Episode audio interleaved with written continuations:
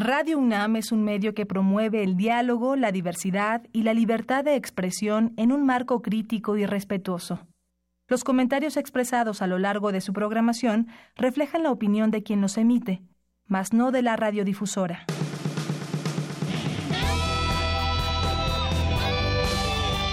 Prisma RU. Relatamos al mundo.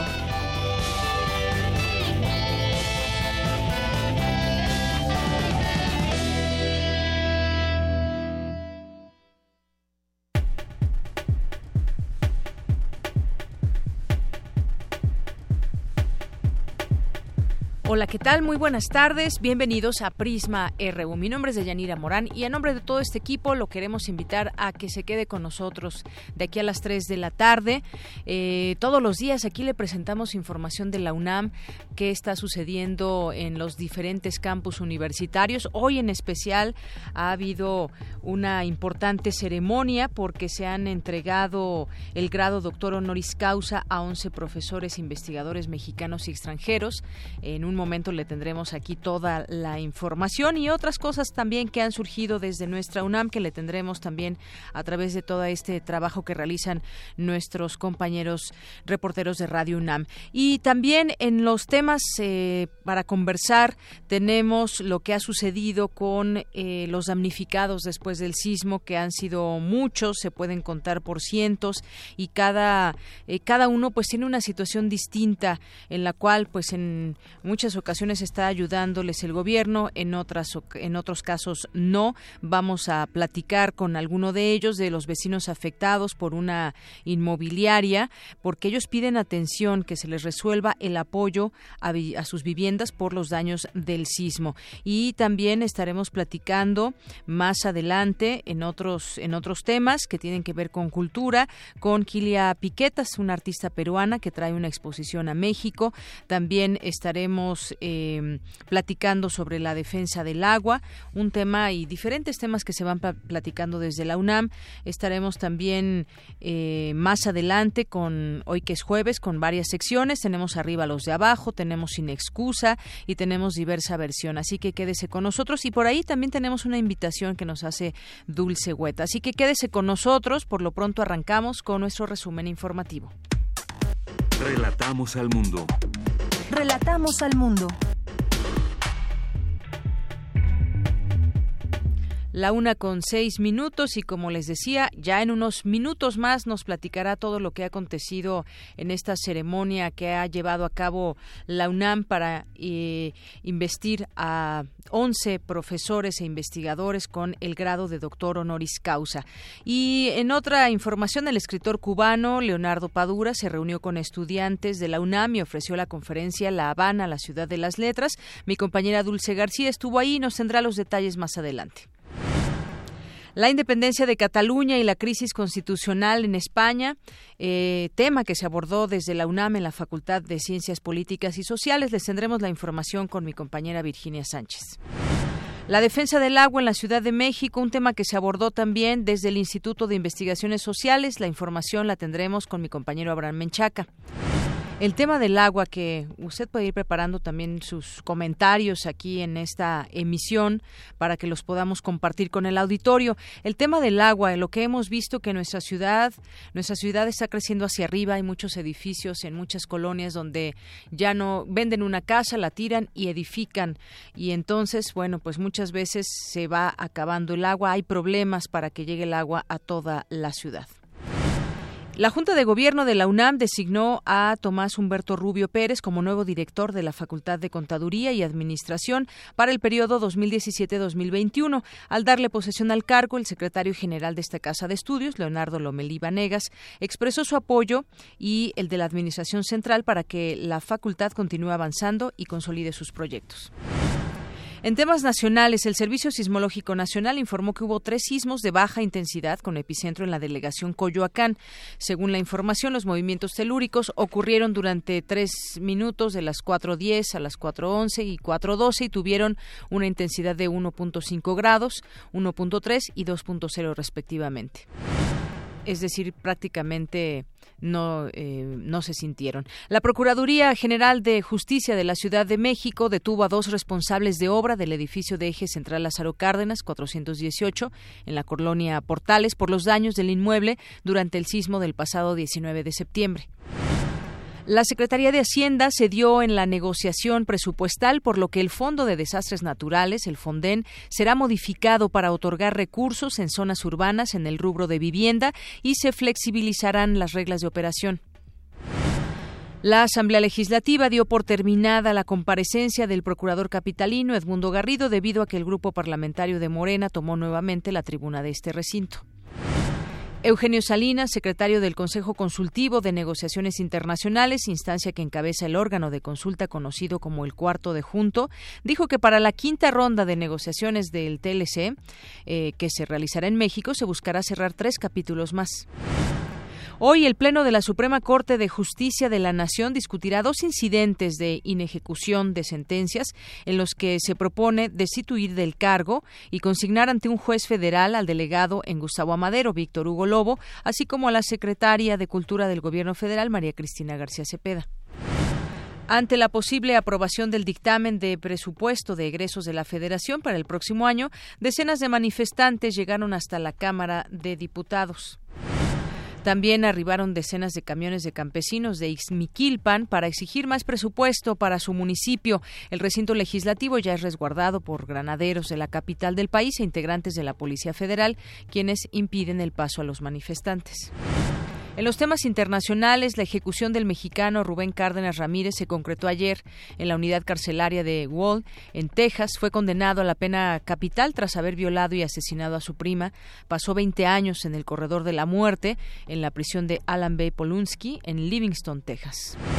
La Asamblea Nacional Constituyente de Venezuela aprobó ayer una ley contra el odio que castiga con penas hasta de 20 años de cárcel y amenaza con el cierre a medios y la ilegalización a partidos políticos que se promuevan o que promuevan, según ellos, el fascismo. Hoy en la UNAM, ¿qué hacer y a dónde ir?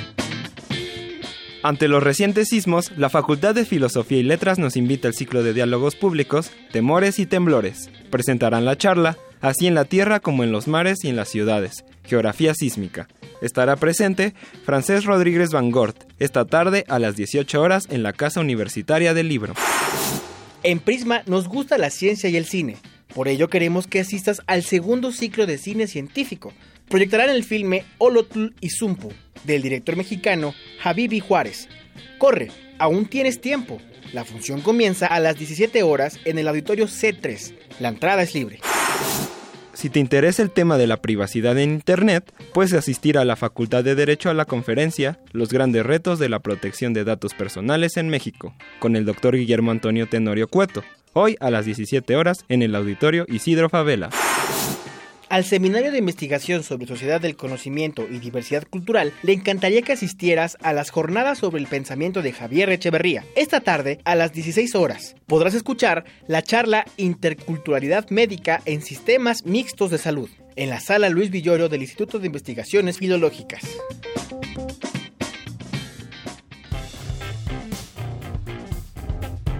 Campus RU Y arrancamos con la información. Es la una de la tarde con 12 minutos. Le hablábamos de un foro de la, que habla sobre la defensa del agua y es que el desmedido crecimiento de las inmobiliarias ha repercutido, sigue repercutiendo de manera directa en la escasez del agua que padece la Ciudad de México. Abraham Menchaca, buenas tardes. Así es, Deyanira, buenas tardes. Un saludo a los amigos de Prisma RU. Luego de los sismos de septiembre, la Ciudad de México mostró su vulnerabilidad ante la sobreexplotación del agua. Ante este panorama, el doctor Luis Zambrano, académico del Instituto de Biología de la UNAM, advirtió que el agua es una pieza fundamental en la vida de las ciudades, por lo que se debe repensar cómo estructurar la capital del país. Una falta de planificación del agua, de la gestión del agua, reduce la infiltración, genera sobreexplotación de los acuíferos, genera hundimientos, y este es uno de los factores fundamentales ahora que estamos más sensibles con respecto al sismo, porque se generan hundimientos, grietas y socavones, y los hemos tenido últimamente mucho, no sé si se han dado cuenta, pero hemos tenido grandes cantidades de hundimientos y grietas que son ocasionadas en gran parte por la sobreexplotación de los acuíferos y son los que nos están haciendo bastante más vulnerables en el momento de los sismos. Y esto genera más inundaciones que tenemos que desaguar lo antes posible y entonces lo que hacemos es otra vez este, tener una falta de gestión, una, una sobreexplotación, etc. O sea, estamos en un círculo de retroalimentación positiva que nos está llevando a la insostenibilidad por completo a partir del mal manejo del territorio y a partir del mal manejo de la acuífero. Deyanira, durante el foro La Defensa del Agua, que se realizó en el Instituto de Investigaciones Sociales, advirtió que el desmedido crecimiento de las inmobiliarias ha impactado de manera directa en la escasez de agua. No solo generando información desde, la, desde nuestras universidades, sino también escuchando y, e intercambiando información con los vecinos. Creo que este es uno de los pocos seminarios que yo he visto a nivel mundial en el que estamos tratando de hacer ese tipo de, de situaciones con nuevas ideas, nuevos investigadores, nuevos vecinos que nos pueden ayudar bastante a, pues sí, hacerle contrapeso a esta gran marejada que viene de, pues, de, parte del gobierno, de parte de las constructoras, mal llamadas desarrolladoras, porque el desarrollo es otra cosa. El desarrollo es algo benéfico y las constructoras no siempre hacen cosas benéficas. El experto de la UNAM explicó que se deben evitar los grandes proyectos de construcción y urbanización en zonas de filtración a fin de contar con zonas verdes de captación de agua y seguir alimentando los acuíferos para tener un balance hídrico. De Yanira, la información que tengo. Buenas tardes.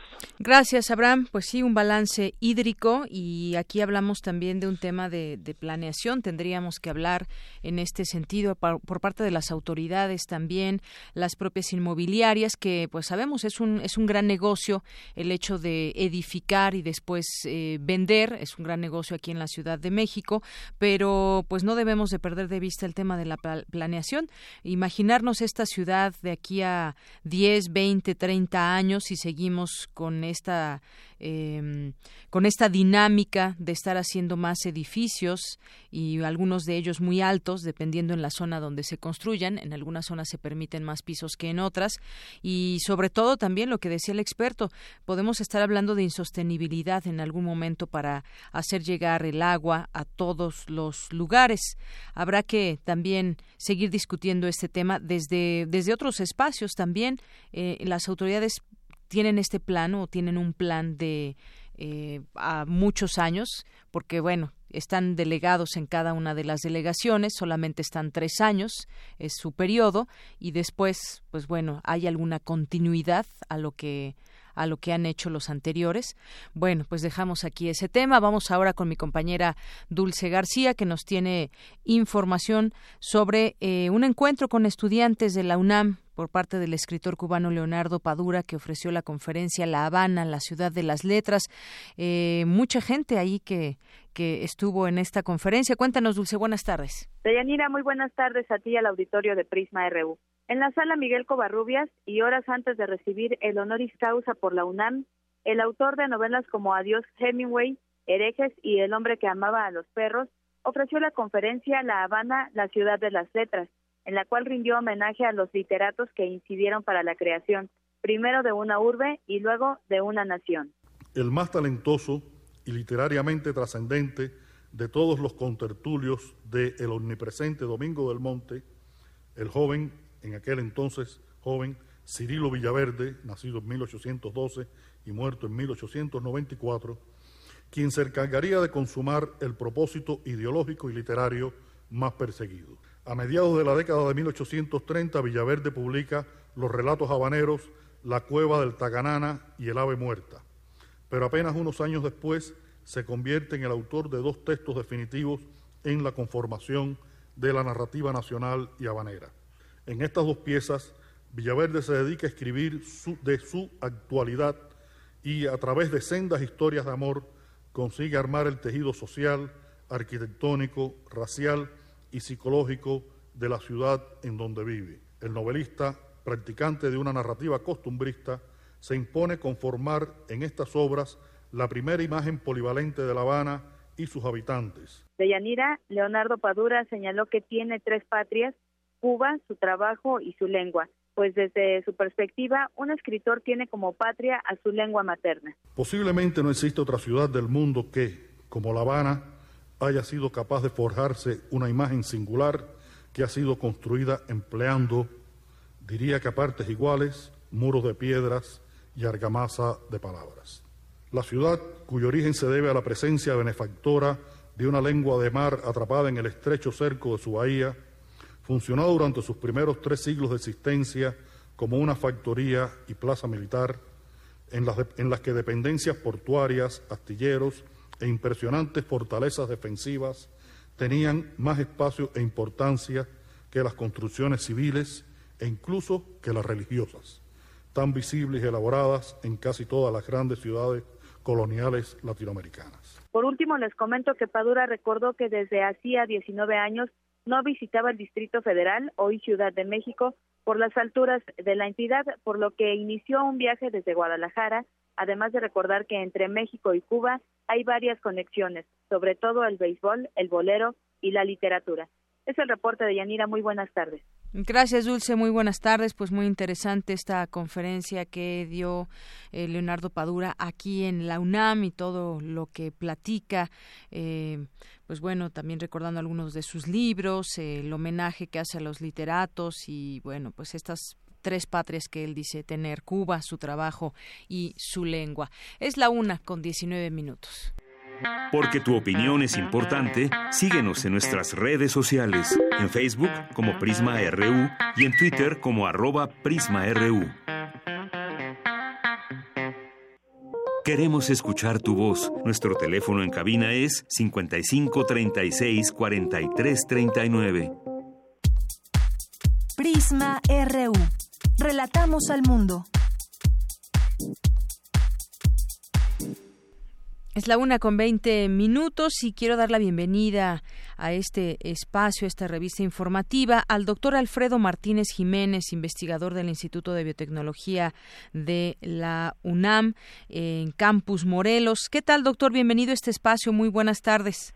Buenas tardes y muchas gracias por permitirme hablar con su auditorio.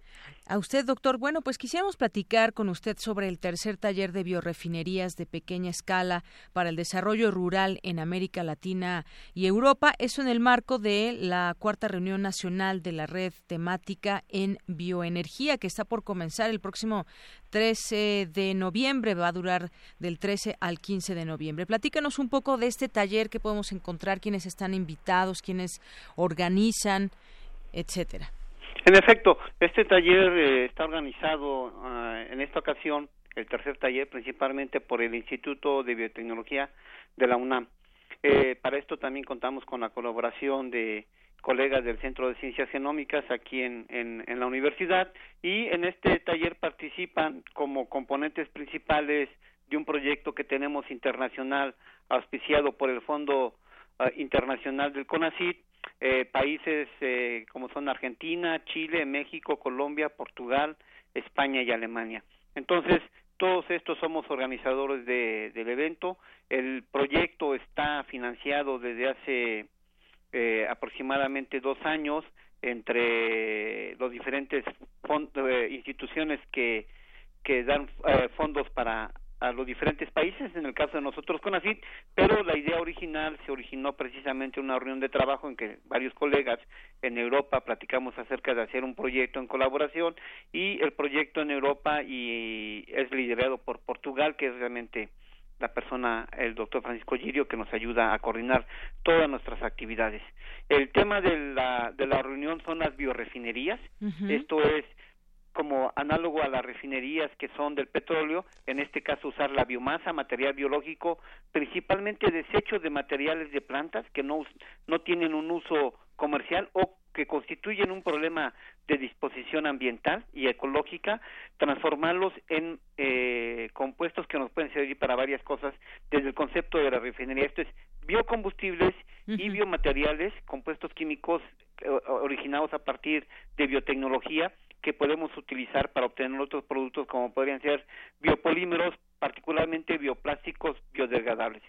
En el proyecto estamos analizando biocombustibles como el etanol carburante, otros compuestos como son el gilitol, que es un es un alcohol azúcar que que tiene unas propiedades específicas en la área de los alimentos y otros compuestos en los que nosotros, la UNAM, tiene un desarrollo importante en el Instituto de Biotecnología, que son el ácido succínico, el ácido láctico, y el ácido pirúvico que se utilizan como precursores de otros biocombustibles y como precursores de bioplásticos biodegradables. Entonces es el concepto de la biorefinería que estamos desarrollando. Y la otra parte importante es que y por eso precisamente el título de pequeña escala es que actualmente ya tenemos unas refinerías a nivel del mundo que producen biocombustibles y también por ejemplo electricidad a partir de biomasa y algunos materiales no pero estos estas refinerías digamos que son fábricas muy grandes en las cuales el desarrollo pues únicamente puede ser eh, realizado por corporativos que tienen presupuestos o ingresos muy grandes también verdad la idea de esto es que podamos determinar nosotros en el proyecto que desarrollamos y es precisamente el tema de la reunión eh, que podamos analizar cuál es la escala más pequeña que podemos eh, plantear para que se desarrolle una biorefinería que tenga eh, por un lado un impacto ambiental muy diferente al que tenemos actualmente con las refinerías, es decir, que existan, por ejemplo, menos, mucho menos emisiones de dióxido de carbono para tener menos impacto sobre el cambio climático, que se tengan menos emisiones en general, menos contaminantes y que nos permita obtener los sustitutos que actualmente obtenemos de esas refinerías, ¿verdad? Pero, pero que esto se, se vaya hacia una escala que permita que pequeños empresarios o agrupaciones en las zonas rurales de Europa y de América se organicen para que utilicen las biomasas, la biomasa me refiero al material este residual de las plantaciones o por ejemplo el rastrojo de maíz, la caña de azúcar o en nuestro caso hasta el bagazo del agave en donde se producen las bebidas destiladas a partir del agave y se generan estas biorefinerías pero a una escala más pequeña, una más pequeña, una escala más pequeña de tal manera que otros empresarios o organización de productores puedan poner estas estas biorefinerías. Así es. Y bueno, como usted bien menciona, eh, pues participa México, pero también se habla o se va a hablar de, proyectos o casos de estudios y conceptos para otros proyectos que están ubicados en otros lugares, desde eh, aquí en Latinoamérica, Argentina, Chile, Colombia, hasta lugares de Europa, como ya mencionaba usted, Portugal, España y Alemania. Es bueno, digamos, eh, pues debatir todas estas ideas que puede haber dentro de este de este mismo tema de las biorefinerías. Sí, por supuesto. En este tema de la biorefinerías hay unos aspectos que son comunes. Por ejemplo, muchas cosas de tecnología, ¿no? Sin embargo, hay otras que son particulares. Eh, por decir un, un, caso muy claro, en, no podemos pensar en Europa estar eh, utilizar el, el, agave o el bagazo del agave, los residuos del agave para hacer un producto, porque no existe esa materia. Sin embargo, en Europa, por ejemplo en Alemania, el proyecto que se está desarrollando es a partir de pastos, que hay una cantidad eh, inmensa de pastos. constituye un problema ahora en Alemania y que se le puede dar un valor agregado no o como el caso de Colombia o Chile en Chile con los residuos de la madera de un manejo adecuado de la madera hay muchos residuos que se pueden canalizar a esto. O en Colombia el caso del café. Entonces tienen sus cuestiones particulares pero en otras que sí trabajamos que son son comunes y eso obviamente enriquece el, el proyecto no porque bueno, al menos desde el punto de vista de la investigación generamos conocimiento en diversos aspectos, pero también nos da a entender otros aspectos que tienen que ver con las cuestiones locales.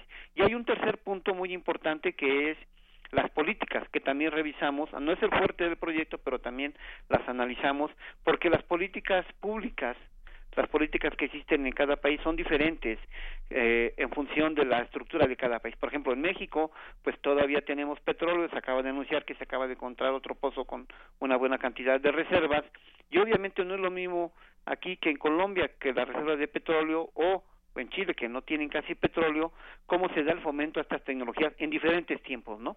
Por ejemplo, ahorita en Chile, pues hay un fomento muy fuerte hacia estas tecnologías de biorefinerías y utilizar todos los materiales que tengan que ver con, con plantas, con ah, recursos maderables y su transformación a través de procesos biotecnológicos. Y eso también da una escala de tiempo de diferencia en, los diferentes países.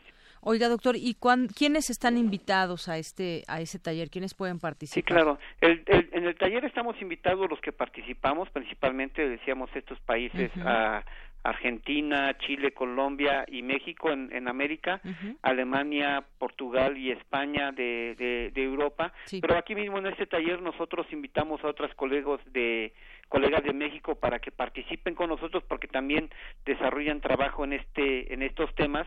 Tenemos invitados particularmente en, en el taller del día martes colegas de instituciones de la Ciudad de México, de aquí de Morelos y de, de Colima, eh, hasta donde yo recuerdo, y como usted mencionaba muy bien al principio, el taller se circunscribe dentro de eh, la red, la reunión de la red temática de bioenergía y de la red mexicana de bioenergía.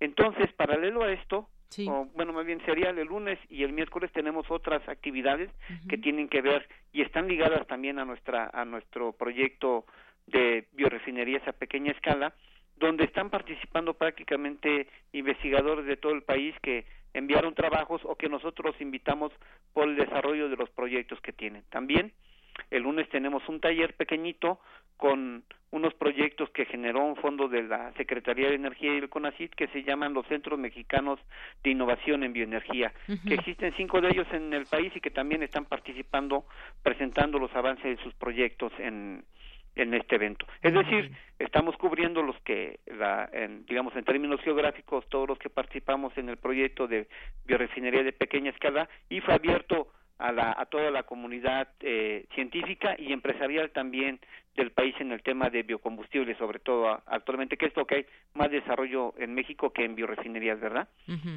Muy bien, bueno, pues ahí están invitados que pues conocen de este tema y que pueden compartir distintas experiencias y esto es parte de lo que también se está haciendo ahí en el Instituto de Biotecnología de la UNAM que hacen pues muchas cosas, esto es parte de, de lo que hacen en el Laboratorio de Ingeniería, Vías Metabólicas, Campus Morelos de la UNAM. ¿Algo más que quiera agregar, doctor? No, nada más recalcar que el, evento es la semana que viene, de lunes a miércoles, en Cuernavaca, Morelos, es en un hotel en el centro de de Cuernavaca, en un hotel que está en la zona de Acapancingo y que si quieren más información pues lo pueden encontrar precisamente en la página de, del, del, proyecto ah, que se llama esmibio.net. Esmibio, muy bien. S M I B B I O net ahí pueden encontrar la información, pues si alguien se interesa de los eh, radioescuchas que estén atendiendo esta entrevista, pueden encontrar la información y pueden este informarse de manera detallada del evento en esta página. Muy bien, www.smibio.net, ahí viene toda la información. Pues, Exactamente. le agradezco mucho, doctor, su tiempo y que nos comparta lo que se está haciendo allá desde el instituto. Sí, muchas gracias a usted y muchas gracias a su auditorio. Muy buenas, tardes. Hasta luego, doctor Alfredo Martínez Jiménez, investigador del Instituto de Biotecnología de la Escuela Nacional de Estudios Superiores, la ENES Morelos. Queremos escuchar tu voz. Nuestro teléfono en cabina es 55 36 43 39. Tu opinión es muy importante. Escríbenos al correo electrónico prisma.radiounam@gmail.com. Prisma RU. Relatamos al mundo.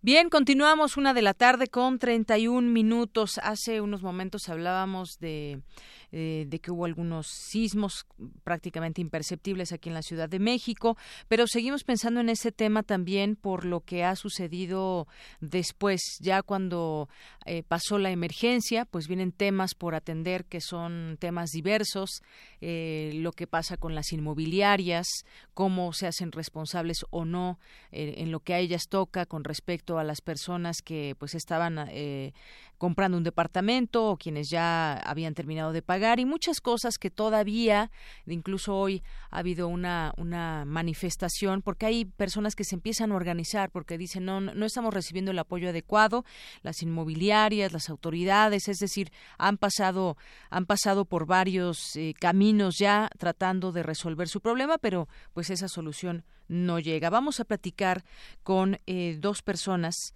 que piden que se atienda, bueno, ellos son dos personas de, de, muchos otros que piden que se les resuelva el apoyo a sus viviendas por daños por el sismo pasado del 19 de septiembre. Ellos son Alberto Sepúlveda y Gabriela Cuevas, vecinos afectados por la inmobiliaria Quiero Casa.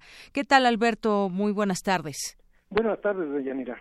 Eh, ahorita vamos a conversar también con Gabriela, pero por lo pronto me gustaría, Alberto, que pues nos ponga al tanto de, de lo que está sucediendo con ustedes, con esta inmobiliaria. ¿Cuál es eh, particularmente su caso y qué es lo que han eh, lo que han pasado ustedes a raíz del 19 de septiembre?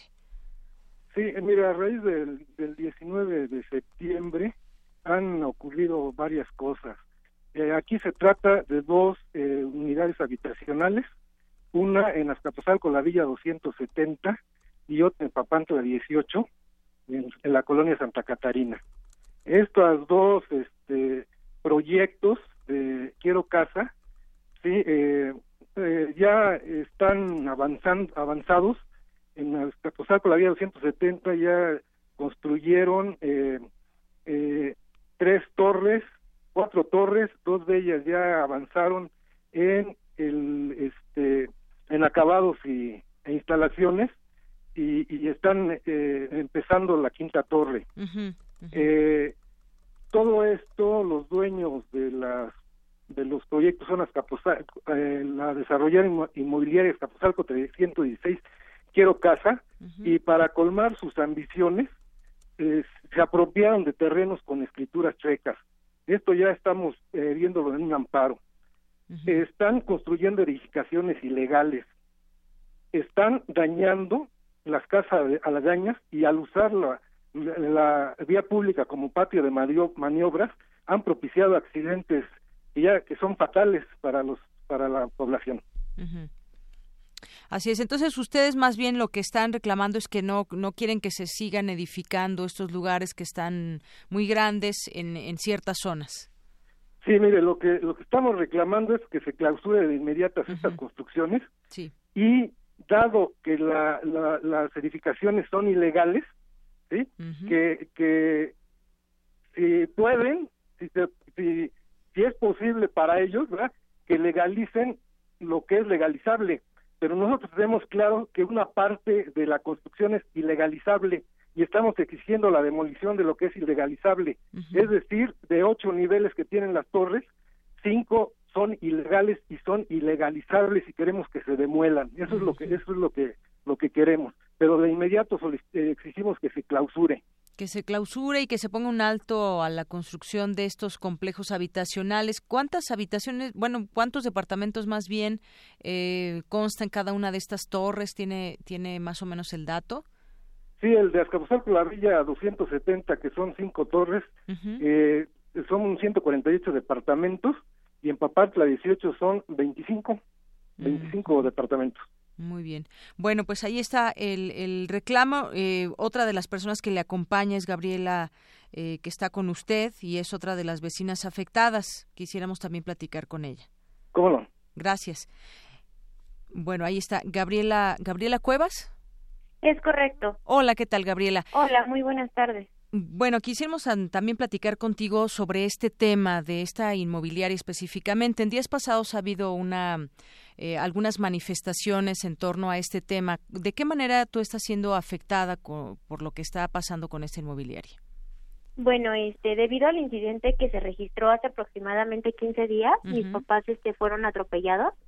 Eh, mm, fueron este, los dos y prácticamente yo creo que aunque un factor principal no no fue la inmobiliaria quien pudo haber hecho esto, pero sí fue uno de los factores por los que sucedió el accidente, ya que mis papás iban transitando y al no haber un acordonamiento para que pudiera tener preferencia el peatón, mis papás tuvieron que bajar de la banqueta y uno de ellos sí se encontraba en la banqueta y un carro los impactó debido a que las revolvedoras de cemento este se encontraban mal estacionadas entonces, pues realmente me vio afectada desde daño psicológico, daños económicos, porque pues sí, sí nos causó mucha inestabilidad. Entonces, aparte de que obstruyen la banqueta, pues han habido otras situaciones como se los mencionaba el, el señor Alberto.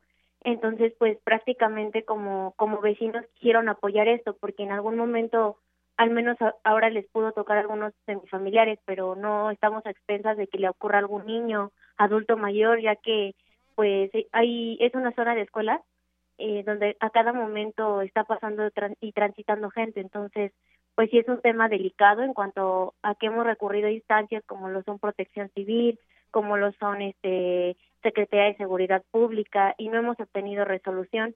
Eh, la inmobiliaria se conduce de una manera donde prácticamente cuando las autoridades están presentes, hacen las cosas, se van las autoridades, se les enseña una, evidencia fotográfica, se les enseñan papeles por escrito firmados y tampoco este no resuelve nada. Entonces yo creo que es algo negligente por parte de la constructora además de las anomalías que ya les mencionaba el señor Alberto Así es. Y bueno, en este caso, en este caso, Gabriela, eh, también, ¿de qué manera ustedes están siendo afectados?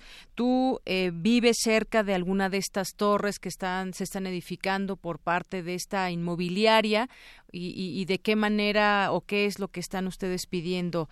Eh, aparte de ello, es que, pues que no se sigan edificando estos lugares, estos edificios que son muy altos. ¿De qué manera están siendo ustedes afectados, además de este caso que claramente nos platicas?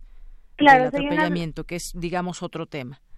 Claro, este, yo vivo en una vivienda colindante a donde se está construyendo este desarrollo.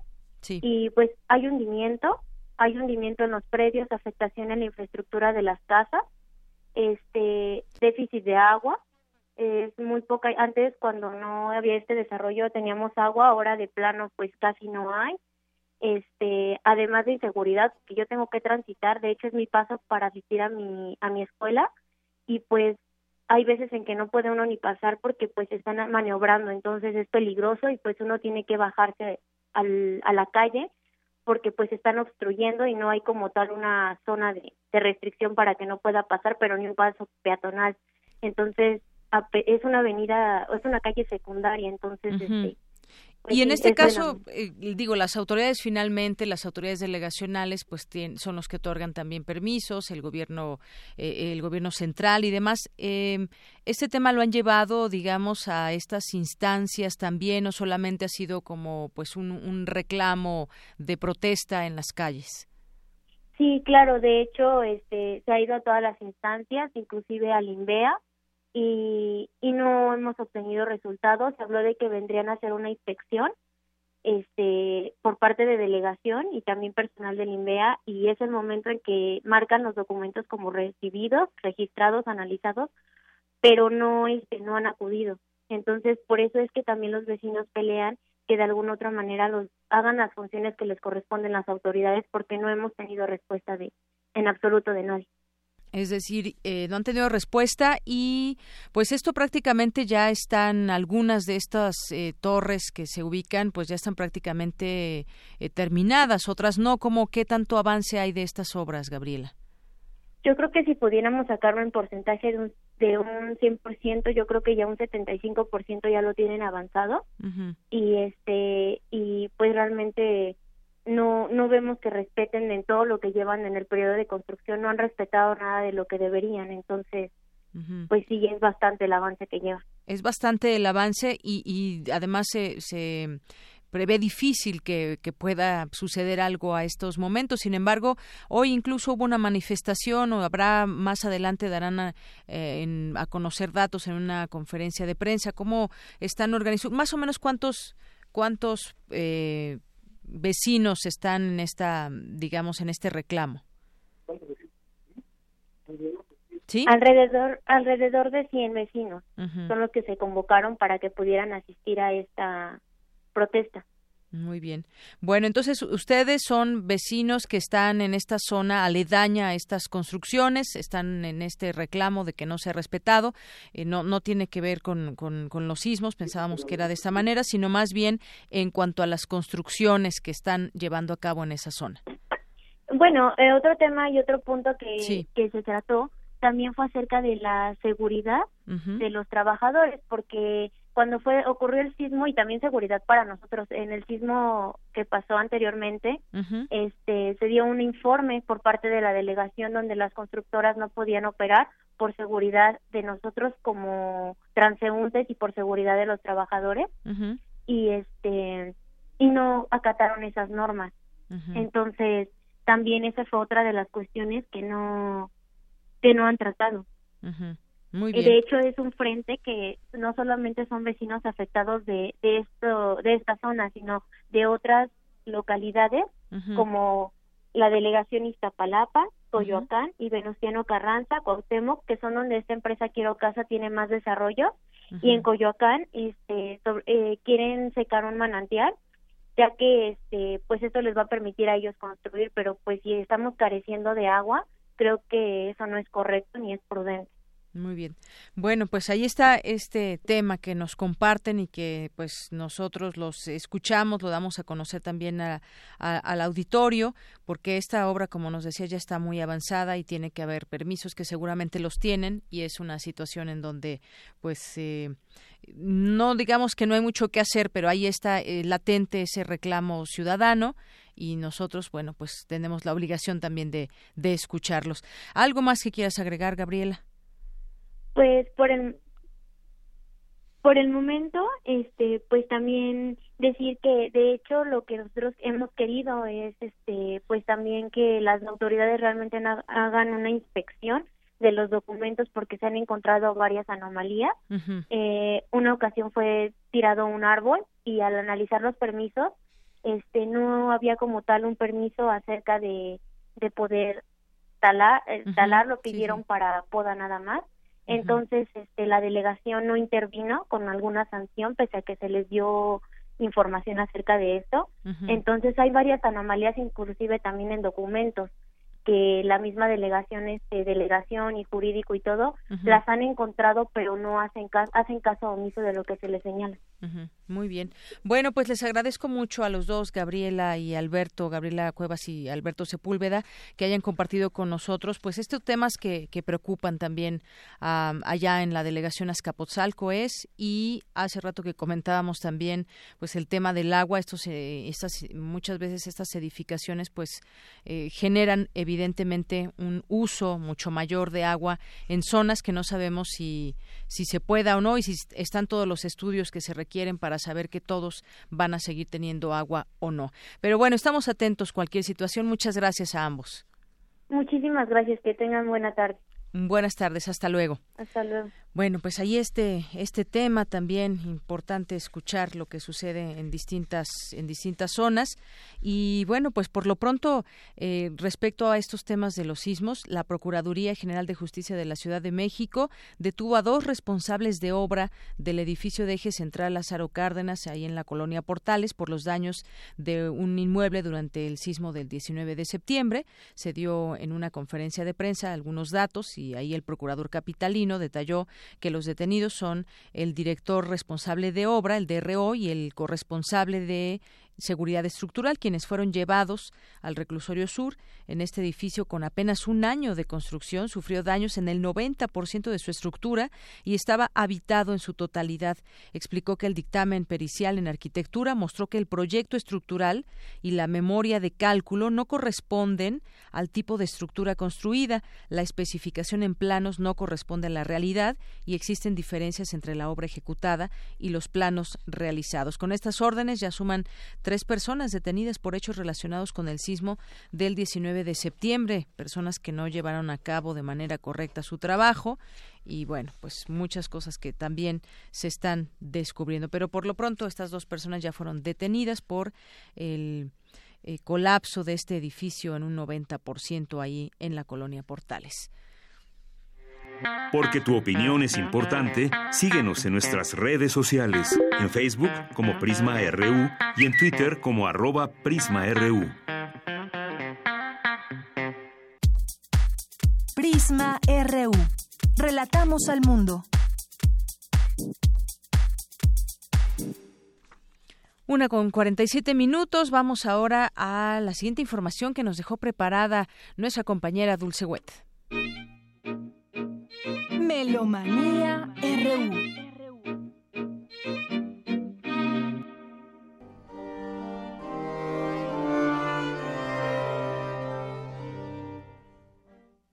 ¿Qué tal amigos de Prisma RU? Nuevamente invitándolos a que nos acompañen en la vigésima quinta edición del Festival Internacional del Órgano Barroco. Ahora pues tenemos el siguiente concierto el 12 de noviembre en la parroquia de San Agustín, centro del órgano Amado San Agustín, con la presencia de España en el festival, en este caso por parte de Ministriles de Marcias, un ensamble español dedicado a la interpretación de la música antigua en instrumentos originales. Uno de sus miembros, Pep Borrás, un músico muy distinguido en estos ámbitos, bajonista, quien ha trabajado con algunas de las figuras más emblemáticas de la música antigua, como fue Gustav Leonard, Nicolas Harnoncourt, Jordi Sabay y tantos otros. La clase magistral de este grupo se va a realizar en la Facultad de Música el día 9 de noviembre a las 16 horas. Facultad de Música de la UNAM en el Salón A22. Lo esperamos a estos conciertos y esas clases magistrales.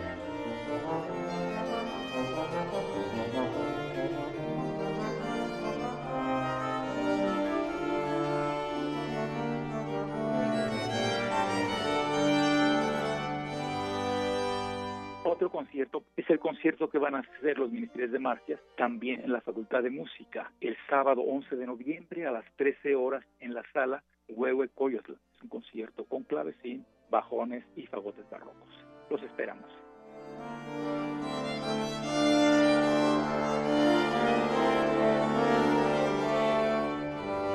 El programa que tendremos con Ministerios de Marcias en San Agustín se llama A Due a dos bajos. Se trata de dos bajones, dos bajones renacentistas, acompañados en este caso por el órgano.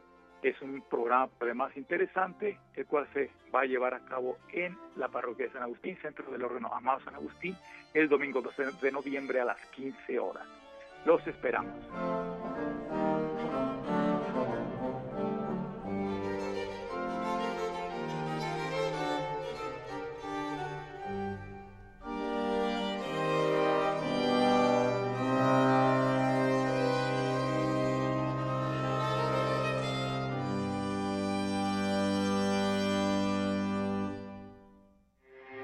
Porque tu opinión es importante, síguenos en nuestras redes sociales, en Facebook como Prisma RU y en Twitter como arroba PrismaRU.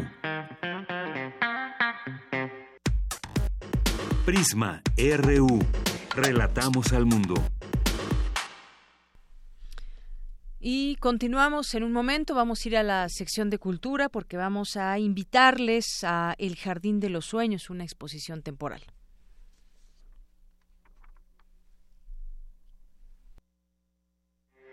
Porque tu opinión es importante, síguenos en nuestras redes sociales, en Facebook como Prisma RU y en Twitter como arroba PrismaRU.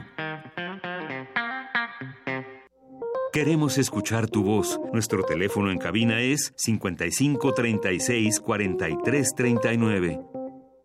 Bueno, y antes vamos a, a platicar sobre lo que señala la Secretaría de Hacienda porque ya se dio en esta negociación presupuestal, así que este fondo de desastres naturales será modificado para otorgar recursos en zonas urbanas en el rubro de vivienda y se flexibilizarán las reglas de operación. Hay que recordar que pues había un cierto reclamo de parte también del jefe de gobierno capitalino Miguel Ángel Mancera en torno a que bajen esos recursos del Fonden porque aquí en la ciudad hay muchas cosas que hacer todavía a raíz del sismo y por supuesto también en otros lugares en otros estados que quedaron realmente afectados. Bueno, pues en los acuerdos que se reflejarán en el presupuesto de egresos de la Federación 2018 por la negociación con los grupos parlamentarios de oposición, el Fonden tendrá una diferenciación entre vivienda rural y urbana. Es una diferencia que ya de la cual se habló en esta discusión y de esta forma se podrán otorgar recursos de apoyo a damnificados por los sismos de la Ciudad de México.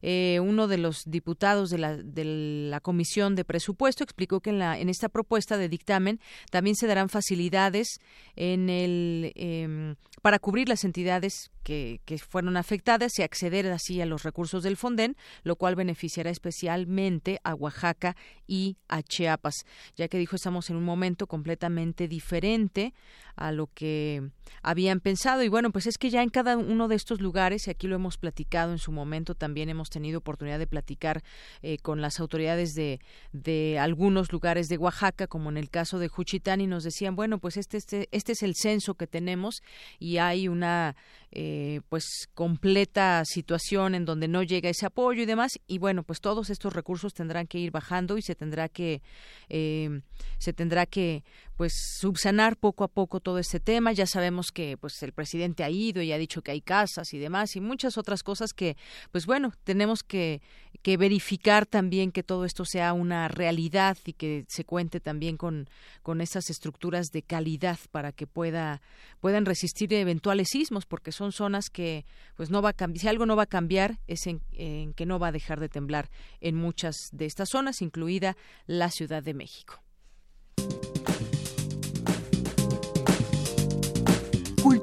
RU.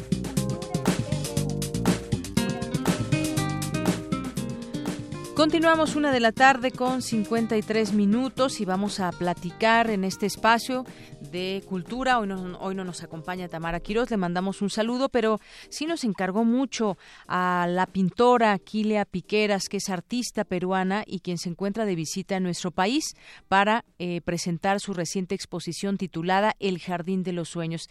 ¿Qué tal, Quila? Muy buenas tardes. Hola, corazón. Buen día. ¿Cómo Un estás? Gusto compartir con ustedes. ¿Qué tal México? Ah, yo enamorada.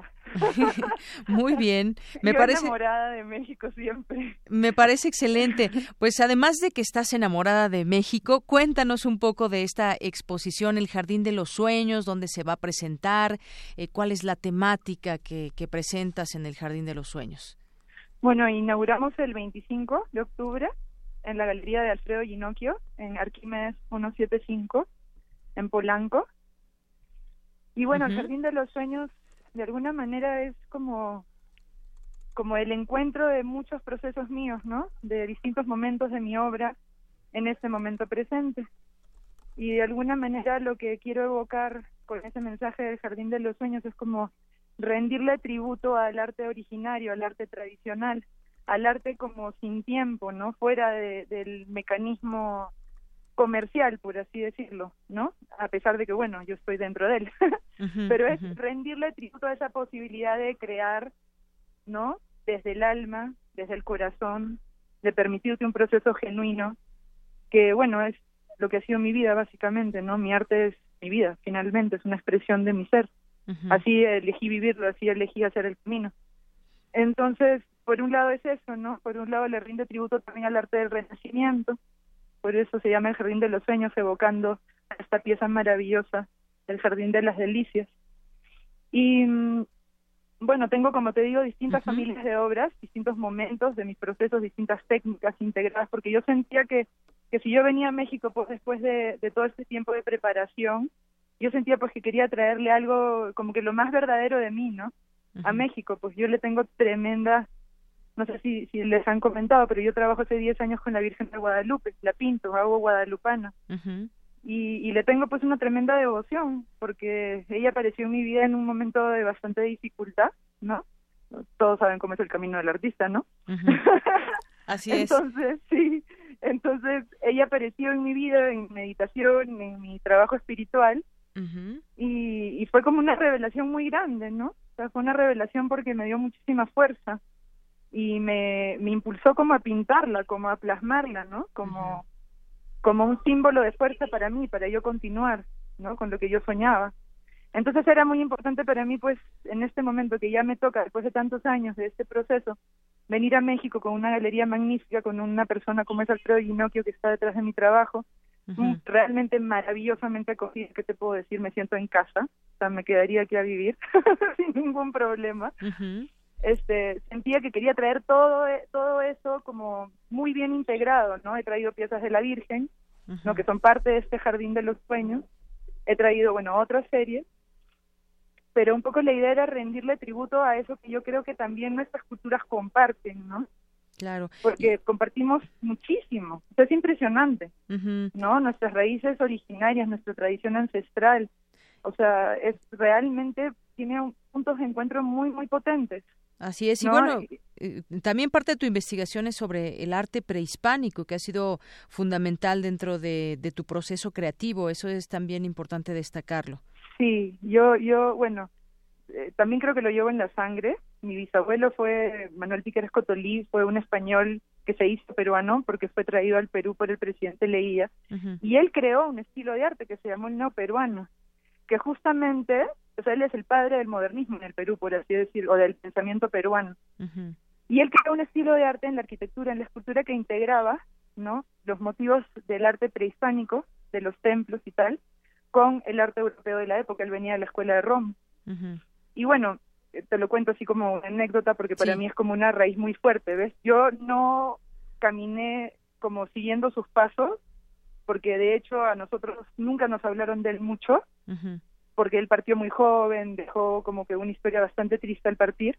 Entonces, más bien me lo encontré ya muy grande, ya habiendo hecho un camino de investigación, yo ya habiéndome metido pues en la montaña, en la cordillera, en los templos de la cordillera, yéndome a la selva, a las comunidades, a investigar en los oficios tradicionales textiles, ¿no? Que hay en los distintos pueblos con esta intención de que eso no se pierda, ¿no?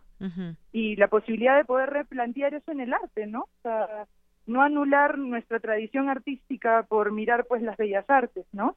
Que, que vienen de otra parte del mundo, más bien recuperar eso y replantearlo con un lenguaje contemporáneo, ¿no? Muy bien. Y, y bueno, ahí me encuentro muchísimo con México también, porque parte de mi pasión textil es la, la, tradición textil mexicana, de hecho, ha sido parte de mi, de mi inspiración, ¿no? Durante mucho tiempo. Muy bien, eh, Kila Piqueras, pues esta exposición que arrancó el 25 de octubre, como nos dice, será seguirá expuesta hasta hasta diciembre, ¿verdad? Hasta el 26 de diciembre. Hasta el 26 de diciembre ahí en la Galería Alfredo Ginocchio, en Arquímedes 175, ahí en Polanco. Es gratuita y bueno, pues invitamos desde aquí al auditorio que pueda conocer tu obra, esta exposición El Jardín de los Sueños. Ya con todo lo que nos platicaste, pues bueno, ya queda ahí la expuesta, cuál es la idea, qué es lo que quieres imprimir y bueno, pues restará ahora conocer tu obra. están todos invitados. Por mm. favor, tú también, si tienes el espacio, acércate. Yo estaré acá. Algunos días estoy por aquí para compartir personalmente la obra, así que encantadísima de la vida de recibir. Muy bien, pues ahí está la invitación a nuestro público. Muchas gracias, muchas gracias, Kila. Buen día y un abrazo para todos. Hasta luego, muy buenas tardes. Gracias. Aquí la Piqueras, que es una artista peruana y que nos invita a esta exposición, El Jardín de los Sueños. Y bueno, pues vamos a irnos a un corte. Ah, por cierto, hace rato les decíamos, sí hubo hoy una, una manifestación de damnificados por el 19 de septiembre y ya retiraron sus bloqueos, se reunirán con las autoridades, muchas pancartas sobre todo donde pues exponen a la gente que los veía pasar y a las propias autoridades ahí hasta donde llegaron.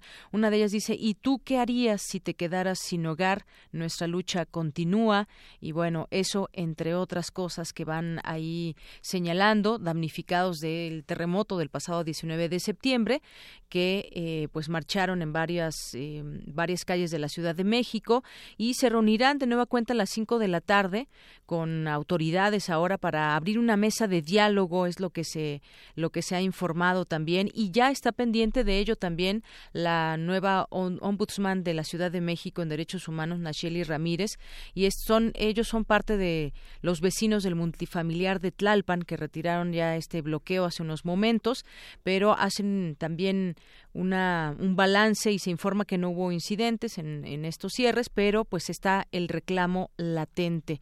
Eh, no tienen dónde vivir muchos de ellos y están pidiendo que se asigne una partida de 50 mil millones de pesos en el presupuesto de egresos para la reconstrucción de la Ciudad de México, en especial de los inmuebles colapsados y desalojados. Esto es parte de lo que sucedió hoy aquí en la Ciudad de México, esta organización que llevan a cabo eh, vecinos que han sido damnificados, en este caso del multifamiliar de Tlalpan. Vamos a hacer un corte, son las 2 de la tarde, regresamos a la segunda hora de Prisma RU. Prisma RU. Relatamos al mundo.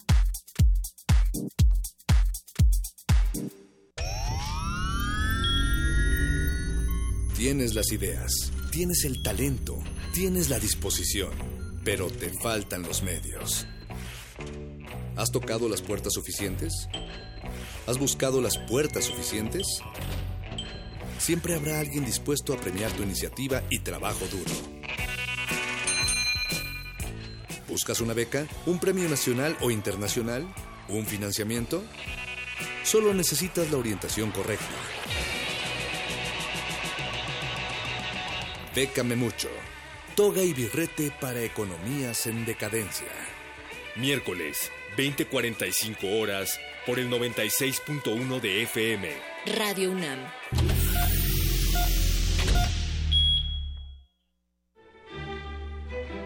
Primer movimiento, un espacio de reflexión y análisis.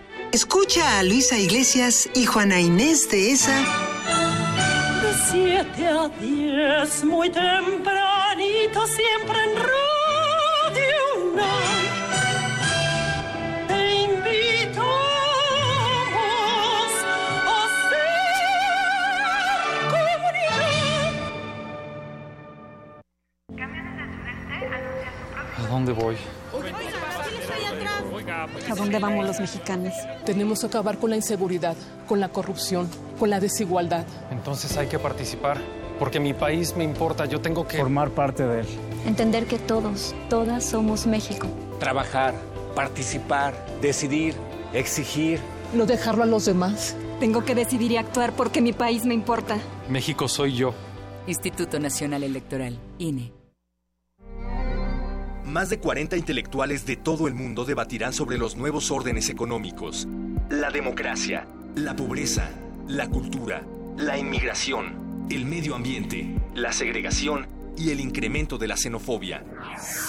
Coloquio Internacional, los acosos a la civilización, de muro a muro. Una propuesta de la Universidad Nacional Autónoma de México y la Universidad de Guadalajara. Del 15 al 23 de noviembre en Ciudad Universitaria y del 25 al 27 de noviembre en el marco de la Feria Internacional del Libro de Guadalajara. www.losacososalascivilizacion.mx Invita Cultura UNAM. La huida de Quetzalcoatl. La huida de Quetzalcoatl es la única obra dramatizada del doctor Miguel León Portilla. Habla del mito que rodea al sacerdote y rey de Tula, protector de las artes, y cuenta cómo el personaje se arroja a la hoguera, se convierte en planeta y se escapa del tiempo.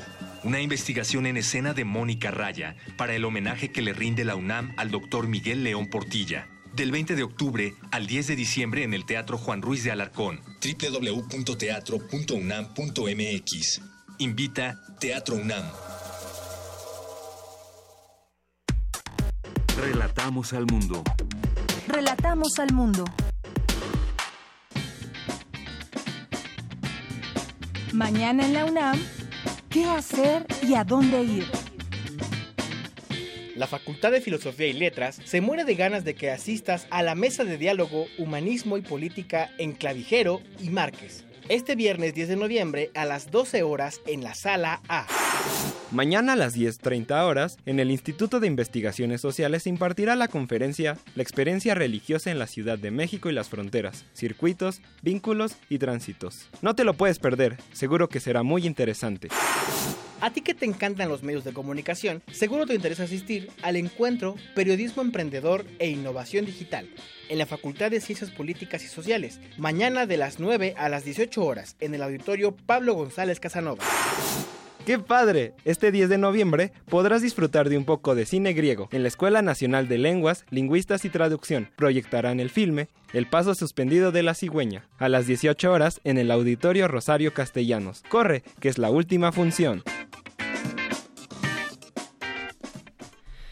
Son las 2 de la tarde con 6 minutos y después de estas invitaciones que hay en la UNAM, pues vamos a lo siguiente. Seguimos en la UNAM porque mi compañero Jorge Díaz estuvo, estuvo presente en esta ceremonia de investidura de doctor honoris causa 2017 a 11, eh, a 11 profesores, a 11 personas que por su trayectoria importante en distintas áreas se han destacado y bueno, pues se les da este grado de doctor honoris causa. Cuéntanos todo, Jorge. Muy buenas tardes. Deyanira, ¿cómo estás? Muy buenas tardes, te saludo con gusto. Bueno, en el eh, Palacio de Minería, en pleno centro de la Ciudad de México, se llevó a cabo esta ceremonia larga, fastuosa, pero que tuvo como marco este Palacio de Minería de la entrega de 11 doctorados honoris causa a personalidades nacionales y también del extranjero.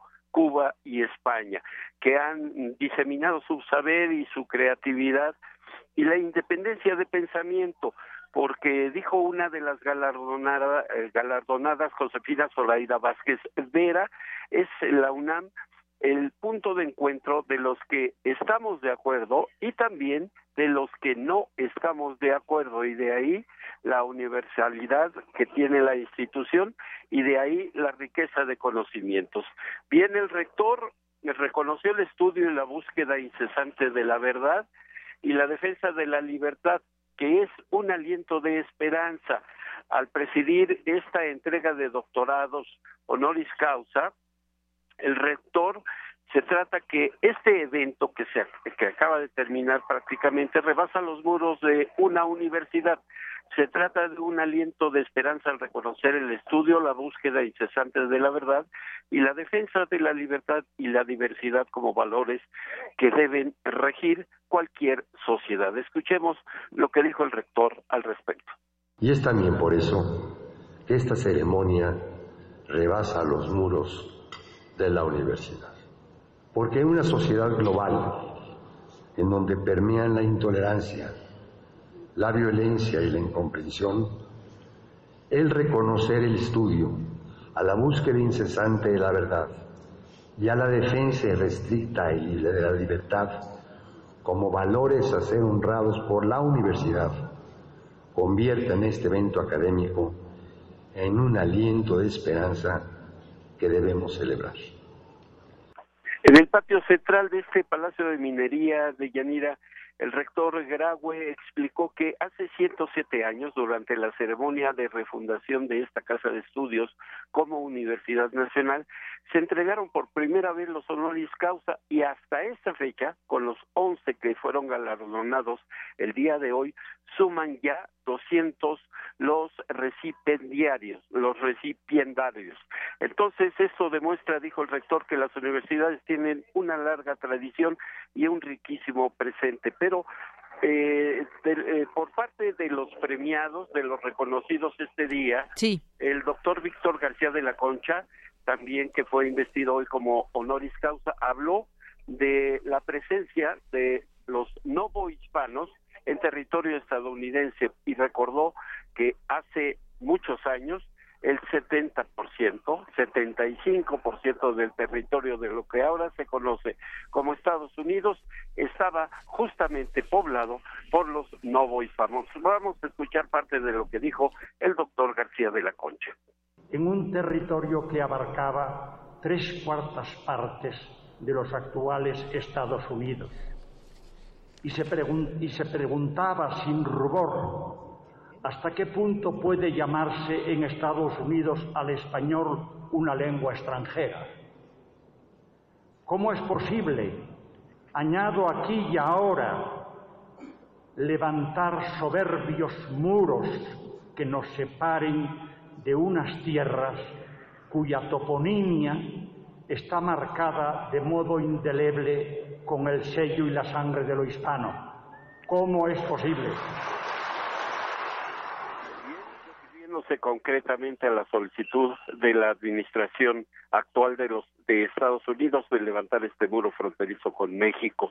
Eh, de todos los galardona, eh, galardonados se les entregó, por supuesto, su toga, Sí. birrete, todos los reconocimientos y bueno, la ceremonia duró poco más de una o- de dos horas este, de Yanira. Así es, eh, Jorge, en el caso que nos, nos ponías aquí el audio de Víctor García de la Concha, bueno, pues él, su perfil, filólogo, doctor en filosofía y letras por la Universidad de Oviedo, y ha dirigido el Instituto Cervantes, la Asociación de Academias de la Lengua Española y la Real Academia Española, de la que actualmente es director honorario, y, y bueno, pues perfiles muy interesantes de las personas que hoy se han investido como doctor honoris causa, que la UNAM les ha dado este grado, y muy interesante de algunos de ellos. Si quieres podemos eh, comentar algunos de estos de estos perfiles. Está, por ejemplo, eh, la doctora eh, María de las Mercedes Guadalupe de la Garza, que es investigadora emérita del Instituto de Investigaciones Filológicas y ha dedicado su vida a indagar la historia de las religiones de los grupos indígenas mesoamericanos, las religiones náhuatl y maya, el arte prehispánico, la ética bioética, cuenta con 27 libros, 15 de autoría única y 12 como coautora, editora o coordinadora, más una, una excelente persona que hemos tenido oportunidad de entrevistarla y bueno, pues ahora obtiene este importante grado, ¿Y qué, reconocimiento. y qué decir, por ejemplo, del doctor Luis Esteban Maraboto de Yanira, reconocido a nivel mundial como precursor del análisis de peligro y riesgo sísmico, y uno de los primeros investigadores en explorar lo que se llama la teoría de las probabilidades en ingeniería sísmica. También en el 1967 elaboró el primer conjunto de mapas de peligro sísmico uniforme de la República Mexicana.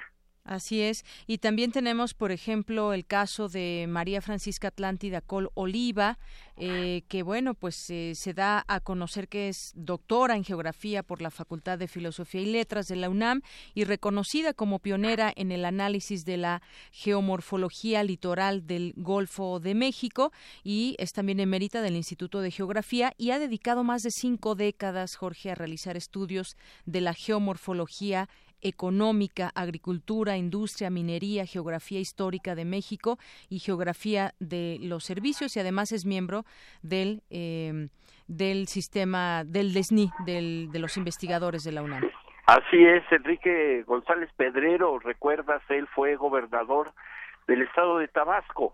Él fue incluso director de la Escuela Nacional de Ciencias Políticas durante su gestión en esta entidad.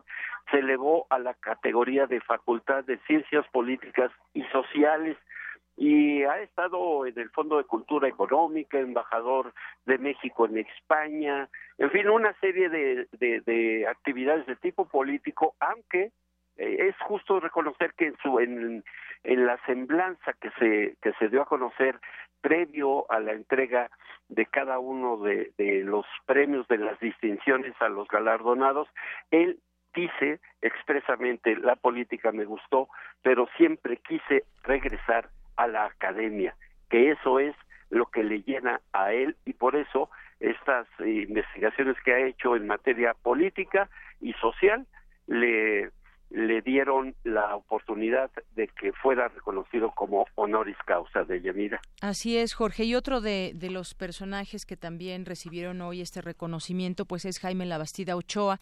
Y hablábamos también de las distintas áreas que fueron eh, reconocidas. En este caso, él es poeta, ensayista, filósofo y actual director de la Academia Mexicana de la Lengua, doctor en filosofía por la UNAM y muchas de sus obras han sido traducidas al inglés, al francés, portugués, alemán, polaco, coreano y serbio.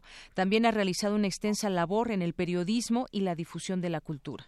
Eduardo Matos Moctezuma, quien en su momento fue designado como investigador emérito del Instituto Nacional de Antropología e Historia y ha eh, intervenido en diversos sitios arqueológicos y sus aportaciones más importantes nada más ni nada menos que el templo mayor en la ciudad de Tenochtitlan, la tula prehispánica, colonial y moderna y por supuesto, Teotihuacán, entre muchas otras actividades del doctor Matos. Así es, Jorge, un referente de la arqueología aquí en nuestro país.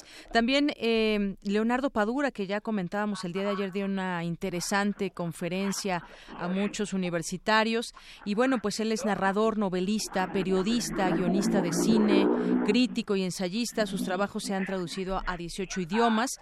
Es licenciado en filología por la Universidad de La Habana y ha recibido como reconocimiento a su trayectoria el Premio Nacional de Literatura de Cuba 2012, además del Premio Princesa de Asturias de las Letras en 2015, entre otras distinciones. Cierto, y bueno, le, tocó también el turno a Leonardo, eh, perdón, a Ranulfo Romo Trujillo, investigador del Instituto de Fisiología Celular eh, él inició su carrera de médico, pero le interesó más la neurociencia, una especialidad que pocas personas, eh, al menos en este país, tienen acceso o quieren investigar al respecto. Él ha tenido diversas actividades y las relaciones, por ejemplo, las relaciones casuales entre la actividad neuronal y la experiencia consciente y sus contribuciones han permitido avanzar.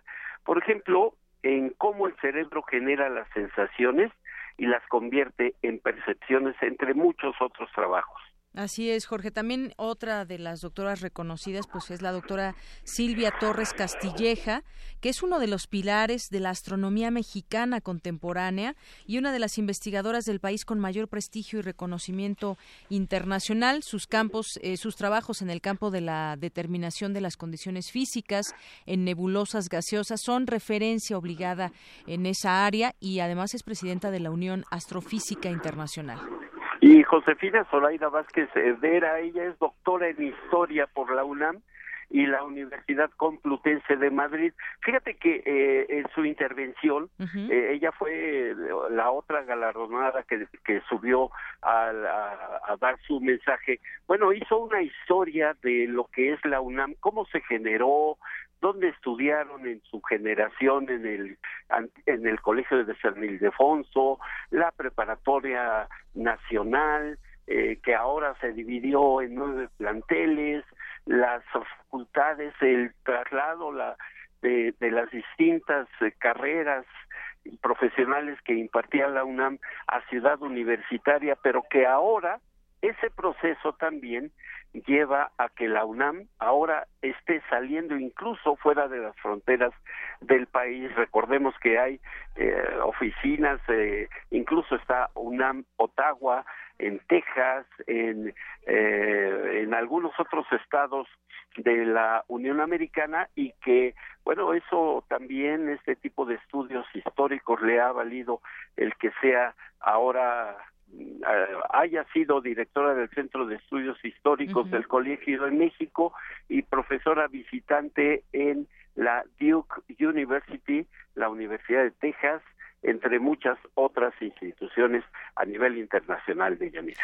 Así es, Jorge. Y además, además, déjame decirte, bueno, aprovecho para en este marco de esta ceremonia que nos platicas, pues va a haber conferencias justamente de los honoris causa. Hoy, eh, el día de ayer empezó con la de con la de doctor Víctor García de la Concha también y con Leonardo Padura, que ya dábamos cuenta aquí, pero invitamos también pues a toda la gente que se quiera sumar eh, hoy en la Gaceta, en la Gaceta del, lunes y en la de hoy pues aparecen todas estas eh, fechas, los lugares donde se van a presentar los doctores honoris causa 2017, donde impartirán justamente pues eh, conferencias en torno a sus conocimientos. Sin duda será también muy interesante poderlos escuchar eventos atractivos de Yanira, sobre todo por la calidad de investigadores de todas las eh, áreas que fueron premiadas el día de hoy, ciencia, artes, letras, historia, eh, en fin, una serie de, de, de, licenciaturas, de especialidades de la UNAM y que estarán presentes en cada una de estas conferencias. Eh, hay que hacer la invitación a la comunidad universitaria para que acuda a estas conferencias que tú nos mencionas. Exactamente, aquí las estaremos promoviendo y estaremos, eh, por supuesto, hablando de ellas para las coberturas que tendremos aquí y les platicaremos, quienes no puedan ir, de qué se tratan y todo lo que, lo que nos dicen los doctores honoris causa que han sido así nombrados en este 2017, hace unos minutos, Jorge. Así es, eh, Deyanira. Eh, por lo pronto es lo que yo te puedo eh, describir. Por cierto, se me estaba pasando, estuvieron presentes ex, rectores de la UNAM, eh, estuvieron tres nada más de ellos, José Narro Robles, eh, Juan Ramón de la Fuente y el doctor Guillermo Soberón Acevedo eh, estuvieron ahí presentes porque en ese tipo de ceremonias siempre se le invita a los rectores que puedan acudir o que en un momento dado debido a su agenda puedan estar en la ceremonia que repito fue de poco más de dos horas pero valió la pena. Así es valió la pena. Muchas gracias Jorge por la información. Gracias a ti Deyanira. Muy buenas tardes un abrazo. Hasta luego. Relatamos al mundo. Relatamos al mundo. Porque tu opinión es importante, síguenos en nuestras redes sociales, en Facebook como Prisma RU y en Twitter como arroba PrismaRU.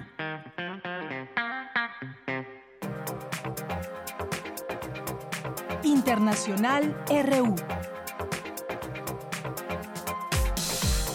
Dos de la tarde con 22 minutos. Es momento de irnos a los temas internacionales con mi compañero Néstor Leandro. Rubén Ramírez, condenado en 1997 por violación y homicidio de su prima hermana, fue ejecutado la noche de ayer en una cárcel de Huntsville, Texas. Según el diario El País, Odebrecht sobornó con 200 millones de dólares a 145 personas en 8 países de América Latina, sin incluir México, mediante un banco en Andorra. La declaración de independencia del 27 de octubre solo tuvo un valor simbólico, admitió ante el Tribunal Supremo Español la presidenta del Parlamento de la región de Cataluña, Carme Furcadell, y otros miembros de la mesa de ese organismo. Manifestantes independentistas bloquearon carreteras y detuvieron trenes locales durante una huelga general en Cataluña en protesta por el encarcelamiento de varios activistas separatistas y miembros del destituido gobierno regional. Desde Bruselas, Carles Puigdemont, junto con sus cuatro ex consejeros, publicaron una carta donde defienden que son los legítimos representantes de Cataluña y anuncian el inicio de la coordinación de sus acciones como si se tratara de un ejecutivo vigente. El Departamento del Tesoro anunció la prohibición de hacer negocios con 180 empresas y hoteles estatales cubanos, que de alguna manera están vinculados a militares. Este jueves, el mandatario estadounidense Donald Trump reforzó los lazos bilaterales con China al pedirle a la nación asiática una colaboración más amplia contra la crisis norcoreana, elogiar las acciones de su presidente y pactar acuerdos millonarios. Tenemos cerca a este país los tres portaaviones más grandes del mundo cargados con los magníficos aviones F-35 y F-18. Además, tenemos submarinos nucleares en lugares específicos. Los Estados Unidos, bajo mi gobierno, están reconstruyendo sus fuerzas militares y gastando cientos de millones de dólares para comprar y desarrollar el mejor equipo militar del mundo en este momento. Al primer minuto de hoy, el Departamento de Estado de la Unión Americana dejó de aceptar las nuevas postulaciones a un programa que permitía que los niños que huyen de la violencia en El Salvador, Guatemala y Honduras soliciten el estatus de refugiados a Washington antes de dejar sus países. Hasta aquí las breves internacionales. Muchas gracias, Néstor. Vamos ahora con mi compañera mm, Virginia Sánchez, que nos tiene información sobre el tema de Cataluña para seguir analizando esta crisis política que se vive en España. Se llevó a cabo la conferencia Independencia, Cataluña y Crisis Constitucional de España, ahí en la Facultad de Ciencias Políticas y Sociales de la UNAM. Vicky, muy buenas tardes, cuéntanos. Hola, ¿qué tal, Yanira y auditorio de Pisma RU? Muy buenas tardes.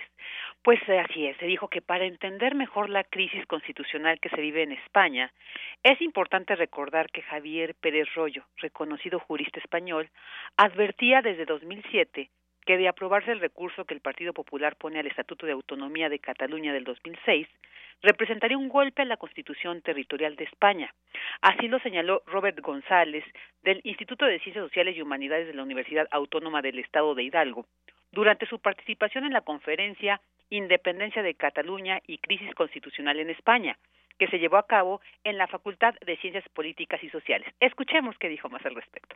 En 2006, el eh, Parlamento catalán, con una mayoría abrumadora, apoyado por cuatro fuerzas políticas, Partido Socialista, Convergencia, Esquerra Republicana, Iniciativa Vers, que suponían el 80% del Parlamento, es decir, todos los partidos menos el Partido Popular, básicamente, ¿no? Impulsa una reforma del Estatuto de Autonomía de Cataluña. En esa reforma simplemente se intentaba brindar las competencias que tiene Cataluña ante unas tendencias centralizadoras del Estado español que ya venían produciéndose desde hacía años y que pretendían inmiscuirse en competencias, sobre todo en términos de educación, salud, política lingüística y otras. ¿no? Eso por un lado. Por el otro lado, también se pretendía desarrollar el artículo 3 de la Constitución española, en el cual dice que España está formada por nacionalidades y regiones, y afirmar que Cataluña es una nación. Esas nacionalidades se refieren sobre todo a Cataluña, País Vasco y Galicia, incluso Andalucía también entró en esa disposición. Entonces, ese estatuto se aprueba con el, con el 80% en el Parlamento catalán, se lleva al Parlamento español, donde es bastante recortado, y lo aprueban en el Parlamento español. O sea, una segunda legitimidad. El Partido Popular no acepta esa decisión democrática.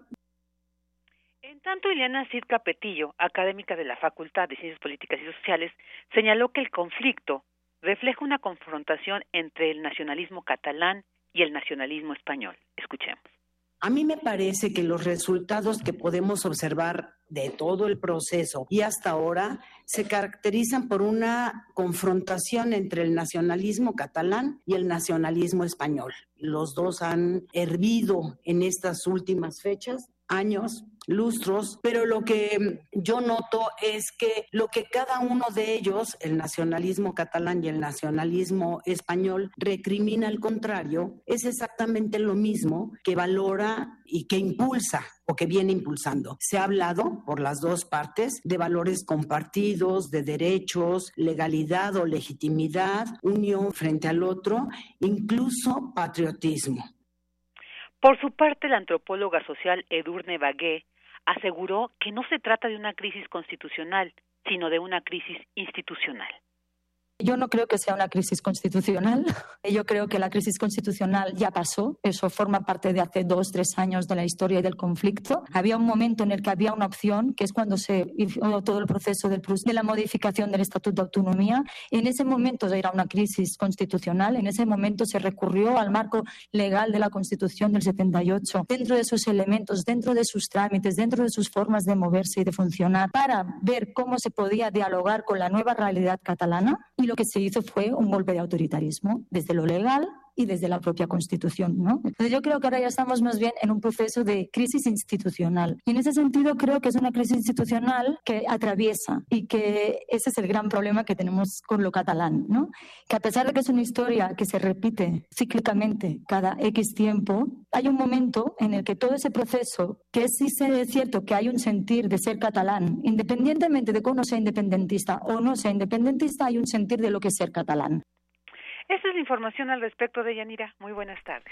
Gracias, Vicky. Pues sí, hay un sentir eh, catalán, eh, en este caso, como explicaba esta última eh, persona que, que hablaba, hay un sentir catalán, pero a final de cuentas, sea independentista o no, simpatice con esta idea o no, pues sí, yo creo que en distintas regiones del, del mundo, aunque se sea de un país, se siente a lo mejor aquí, incluso en México, podemos decir el norteño, el sureño, el chilango y demás, pero bueno, es algo muy diferente a eh, pues el tema de la independencia, que es bueno que se discuta y que tengamos más elementos también para entender lo que está sucediendo en un país como España.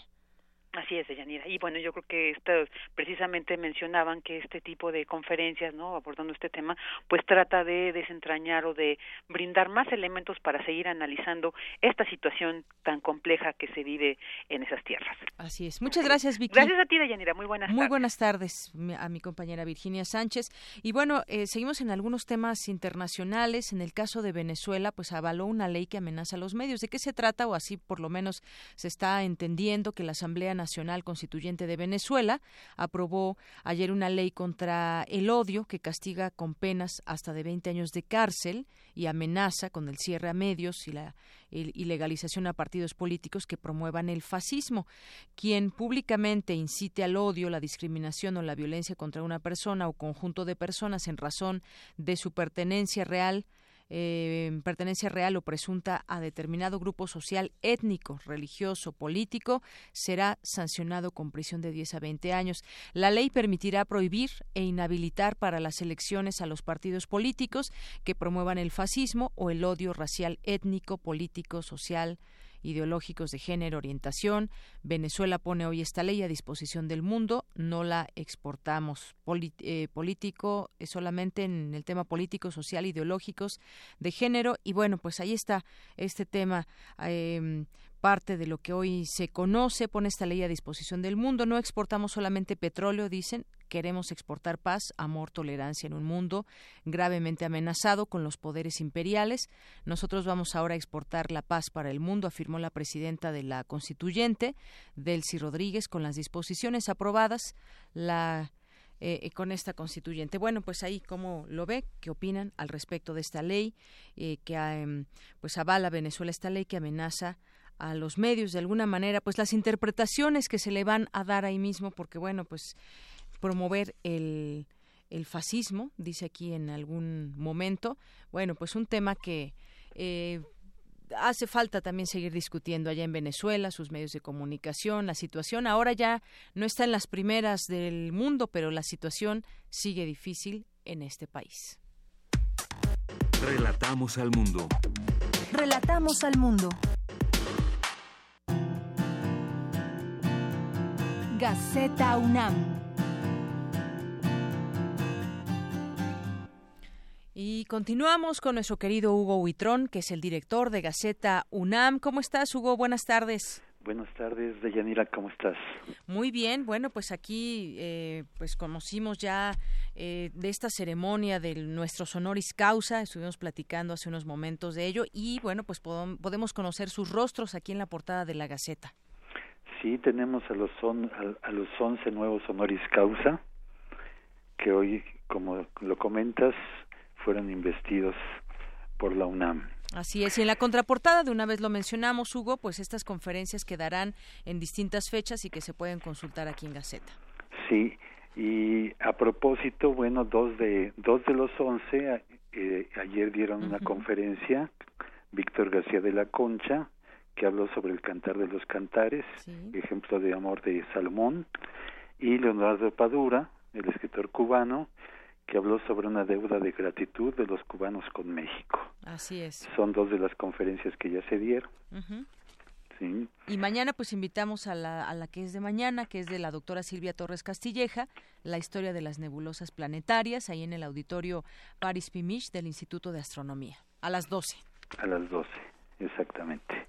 ¿Qué más continúa en la Gaceta, Hugo? Mira, y en otras páginas tenemos que eh, se transmitió en vivo y, en tiempo real vía Internet preguntas y respuestas entre investigadores a bordo del buque Nautilus en el Golfo de California y alumnos de Prepa 5. Esto tiene el fin de impulsar vocaciones científicas entre los jóvenes de bachillerato. En otra nota tenemos que los refrescos están ligados al mal de la diabetes investigación de Jaime Tomás Paje Pliego en Tenejapa, San, Cristóbal de las Casas y San Juan Chamula, Chiapas, hace una investigación sobre el consumo, que es una parte de ritual moderno entre mayas y que está afectando severamente a los a los pobladores de esta región. En su salud, así es. Sí. En otra en otra página tenemos que el sexting común por la existencia de una doble moral. Por un lado se reprime la sexualidad al evitar hablar de ello, por otro se alude constantemente mediante el doble sentido o los albures, explicó Nelly Padilla de la FESIS Tacala. También tuvimos un encuentro de innovación en la industria de dispositivos médicos, que esta es una, una serie de, eh, de innovaciones que se presentaron en una reunión que tuvo el día que fue el día de ayer y donde nos dicen que 663 mil millones de dólares produjo globalmente la industria de dispositivos médicos en 2015. También tenemos la, la, apertura de la unidad de investigación de la Universidad en Cardiología y aquí es. una unidad que albergará cerca de 60 investigadores de la Facultad de Medicina, el Instituto de Investigaciones Biomédicas y del propio Instituto de Cardiología. Muy bien por esta unidad. Sí. En comunidad tenemos que el ENES León adoptó a Comunidad del Estado de Morelos, una ayuda permanente en Zacatepec, una de las poblaciones más dañadas por, los, por el sismo del 19 de septiembre. Así es. Ahí se, se han instalado varias cosas, entre ellos un centro de atención médica. Y en, en otras notas tenemos que la UNAM y Pemex entregaron distinciones también a la innovación. Jóvenes de licenciatura, maestría y doctorado participaron con 43 tesis en este en esta premiación. Y tenemos también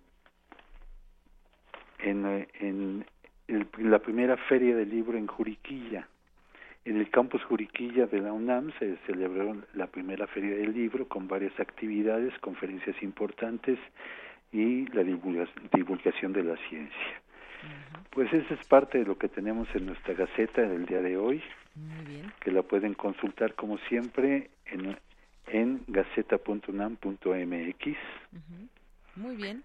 Pues ahí está todo lo que hoy pueden encontrar en, la Gaceta UNAM y también pues este tema de, las conferencias que se dieron ayer por dos honoris causa, que está aquí, si no tuvieron oportunidad de ir a, escucharlos, pues lo pueden encontrar aquí en las páginas de Gaceta UNAM. Pues muchas gracias, Hugo. Muchas gracias a ustedes, Deyanira, y por favor no se olviden, sean felices. Claro que sí, Hugo. Un abrazo, buenas tardes. Igualmente, hasta luego. Vamos ahora, vamos ahora a continuar con nuestra sección de Arriba los de abajo con mis compañeras Cindy Pérez Ramírez y Dulce García. este programa. Difícil es caminar en un extraño lugar en donde el hambre se ve. Arriba los de abajo. Así pues esta ciudad.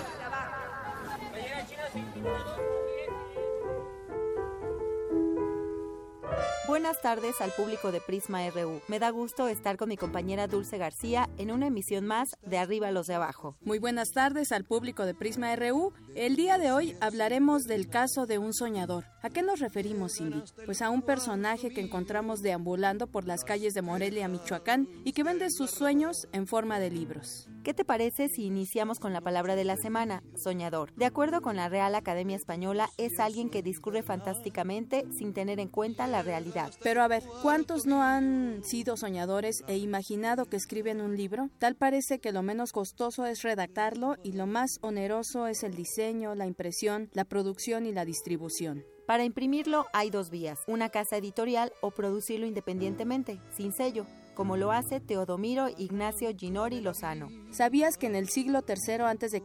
se construyó la Biblioteca de Alejandría, esta famosa biblioteca de la antigüedad, donde Ptolomeo II de Egipto quería conservar un ejemplar de cada obra escrita conocida? Eh, con 900.000 manuscritos fue en su época la más grande del mundo. Actualmente, con toda la información que se produce, eh, a cada persona de la Tierra se le podrían dar 320 bibliotecas de Alejandría. Ojalá que cada quien tuviéramos una al menos.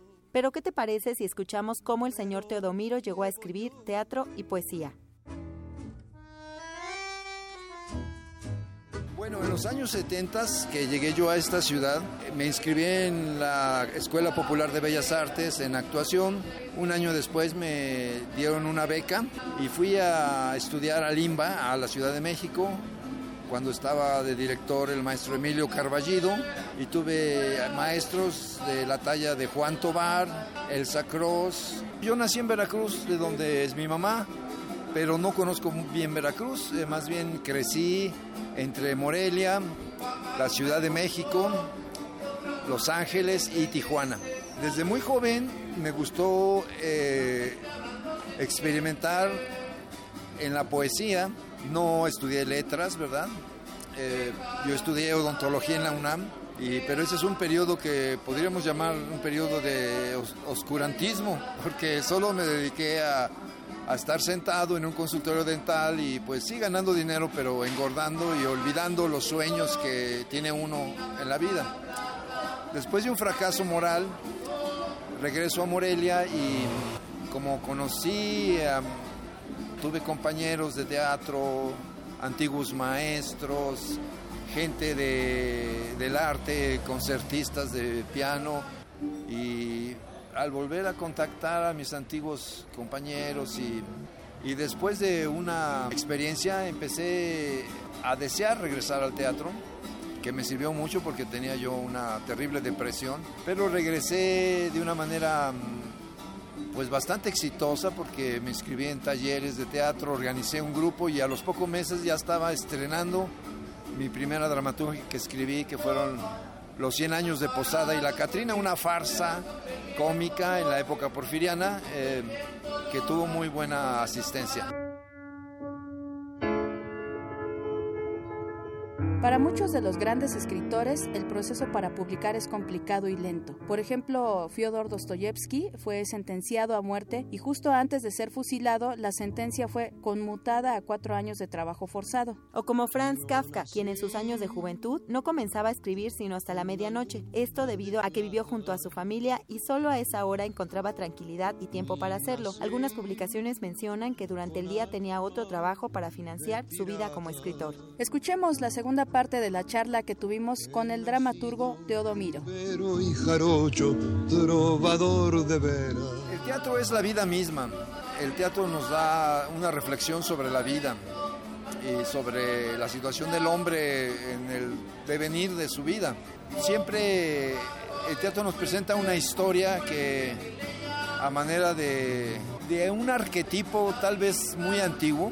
Remontémonos a la, a la Iliada de, y la Odisea de Homero, quiero decir, que es eh, el referente más antiguo que tenemos en la literatura occidental. Y vemos ahí la historia de un héroe que se enfrenta a sin número de dificultades, con una correlación con los dioses, con la cosmogonía que ellos eh, concebían y que estaba muy, muy ligada al destino del hombre y a su, a su victoria o a su realización como ser humano en, en, en, en la vida, en la vida terrestre, pero Bueno, hay, una serie de, reflexiones que habría que hacer de lo que es el teatro. El teatro es, un arte del, del, tiempo, porque es una experiencia única, es efímero se podría decir, porque desgraciadamente también este, tenemos una concepción moderna del arte que es fatalista y que se regodea siempre en, en, lo malo y en las cosas negativas de la vida humana, que no es mi caso, ¿verdad? Yo todavía creo en los valores del ser humano como es el amor, la lealtad, el patriotismo.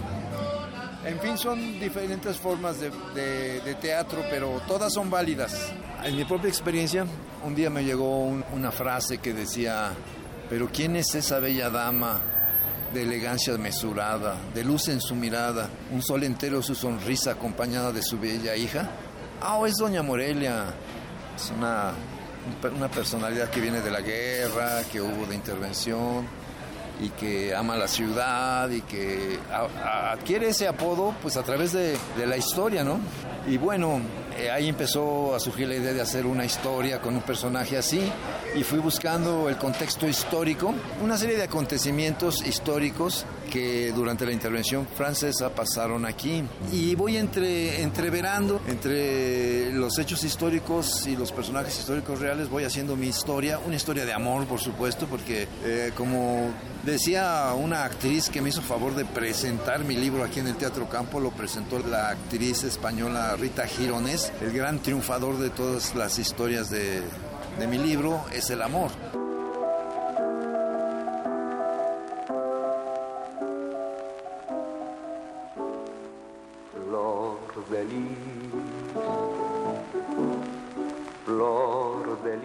Y bueno, cada escritor tiene su historia y su propia forma de escribir e ir dando a conocer su trabajo. Esta es la manera en la que lo hace Teodomiro Ignacio Ginori Lozano. Así termina hoy esta sección, esperamos que haya sido de su agrado y recuerde, arriba los de abajo.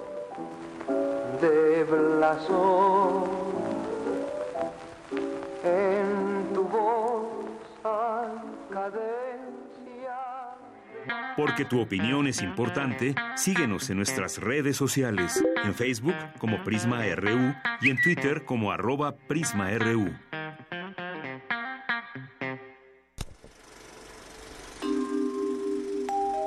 Sin excusa. Sin excusa. Bueno, y aquí estamos hoy, sí, sin excusa. Carlos Narro, ¿cómo estás? Buenas tardes. Bien, muchas gracias. Nuestro colaborador de cine y de otras cosas. De estar hablando aquí de lo que más me apasiona, que es el cine. Uh -huh. Y de la posibilidad de irlo relacionando con las cosas que veo, oigo, vivo cotidianamente, de las cosas de las que me entero gracias a tu noticiero. Y a otras. Y otras que no te Y a otras formas. Pero fíjate que, por sí. ejemplo, ahora me llama mucho la atención que no haya habido toda la promoción, claro, pues se entiende, pero hace dos, hace dos días, uh -huh. apenas el martes, se cumplieron 100 años de la Revolución de Octubre. Y se entiende, bueno, pues este, está enterrada la, la Revolución Rusa, pero, este, no sé, me imaginaba que habría muchas cosas, porque 100 años son 100 años. -huh. 100 años son 100 años y sin embargo, bueno, pues pasó un poco desapercibida, pero yo no quiero que pase desapercibida, aunque nunca fui muy simpatizante. Uh -huh. Pero, pues sí, sí quería hablar de ello y sí quería empezar, bueno, pues recordando que esa revolución ocurrió un 7 de noviembre y terminó llamándose la Revolución de Octubre porque en ese momento los calendarios en el resto del mundo y en Moscú eran diferentes. Entonces lo que estaba ocurriendo el 7 de noviembre en Moscú uh -huh. estaba ocurriendo en era octubre en el resto del mundo. Entonces el nombre con el que terminó llamándose fue justamente la Revolución de Octubre. Uh -huh. Y fue una revolución que pues prometió todo, ¿no? De alguna manera y generó durante décadas fue la gran esperanza y una promesa de justicia para millones de trabajadores en todo el planeta. Debo decirte que no todos los revolucionarios compartían ese optimismo.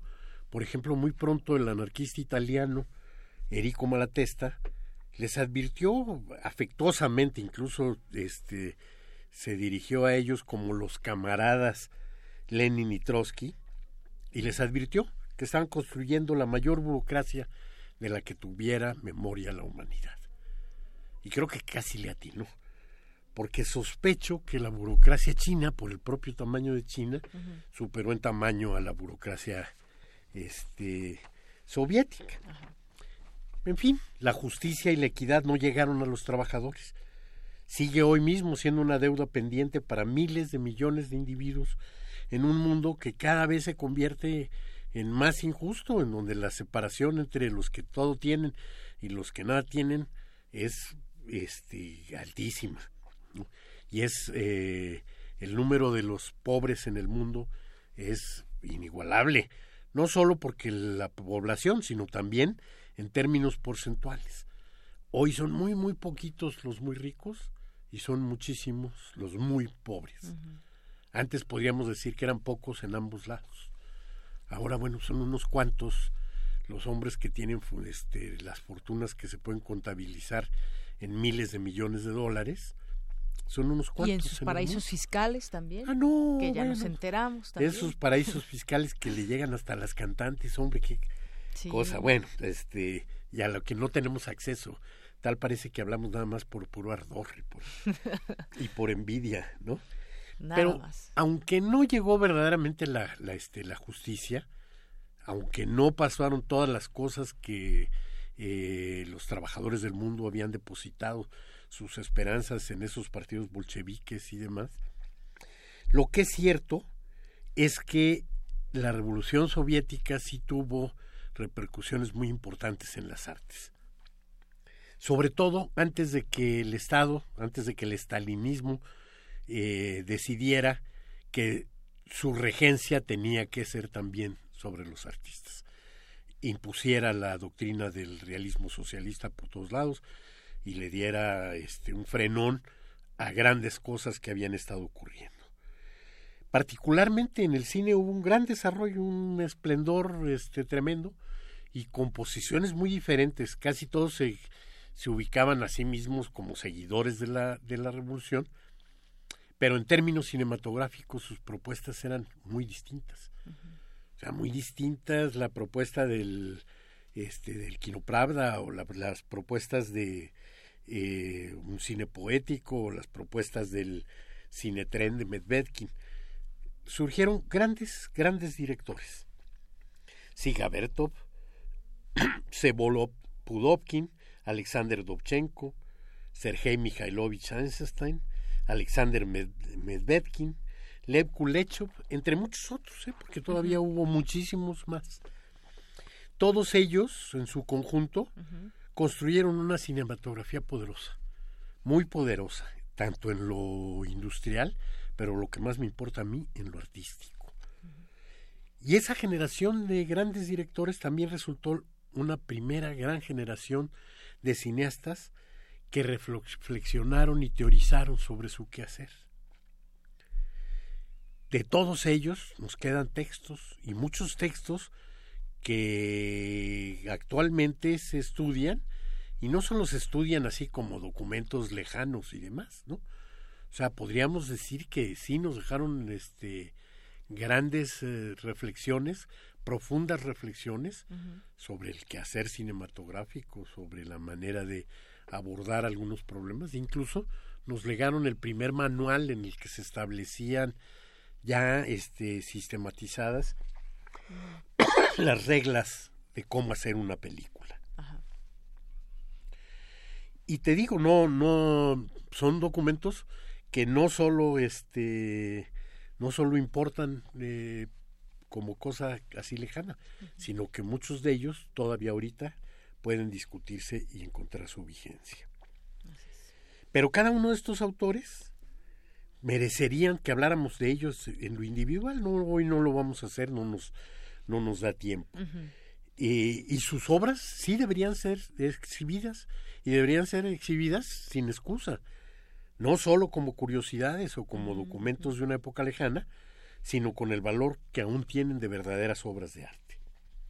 Pero para muchos el hecho de provenir de un país que ya desapareció, ya no hay más unión de repúblicas soviéticas socialistas, y vienen también de un sistema económico y social, el socialismo, que desapareció también, ¿no? O sea, que fue un intento y que pues, como eso quedó y en fin, para muchas personas eso les resta este importancia a lo que hicieron. Así, hace muchos años siempre veíamos en las listas de mejores películas, los críticos de cine hacían cada 10 años, ahora lo hacen cada 5, una, una eh, evaluación en la que decían cuáles eran las mejores 100 películas del, del mundo y votaban críticos de todo el este, de todo el mundo. Y durante varias décadas esa lista la encabezaba el acorazado Potemkin. Desaparece la Unión Soviética y ¡pum! Se va hasta abajo, ¿no?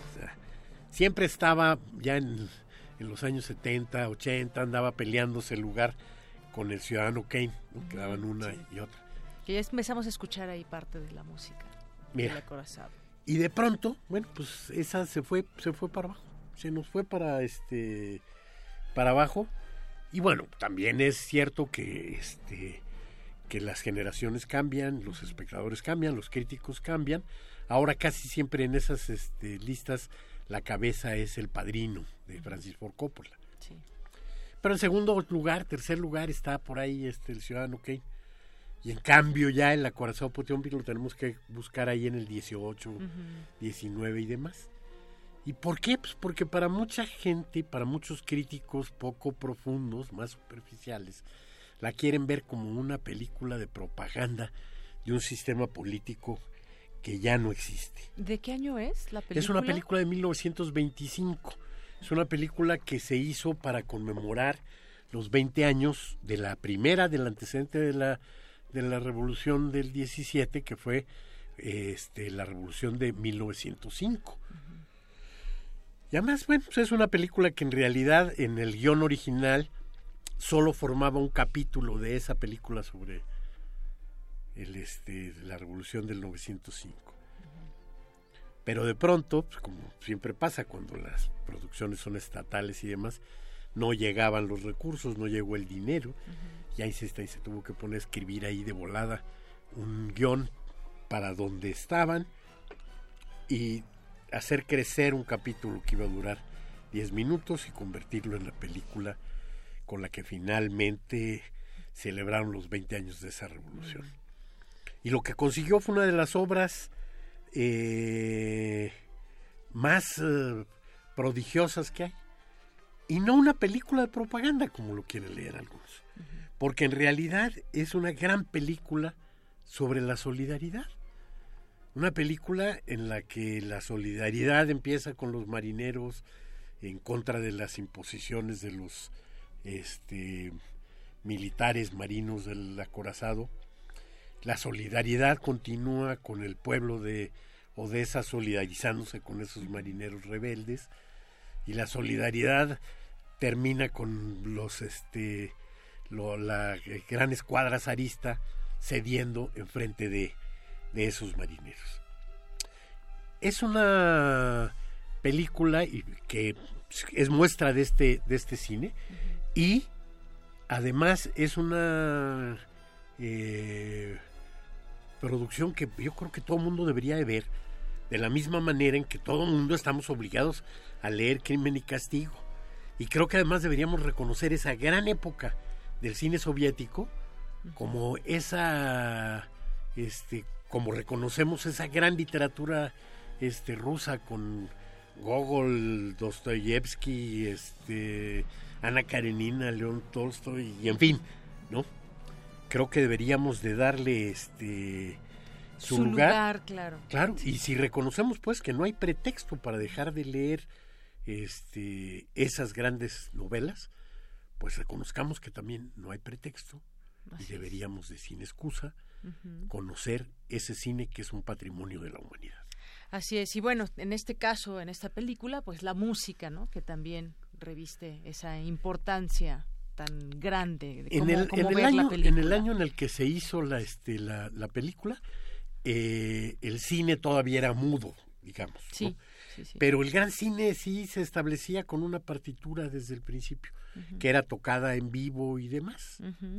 La partitura en vivo, aunque sobrevive, y hay muchas que están este, eh, sonorizadas de esa manera, este, quedó desplazada por la sonoridad un poco posterior de Shostakovich, Ujú.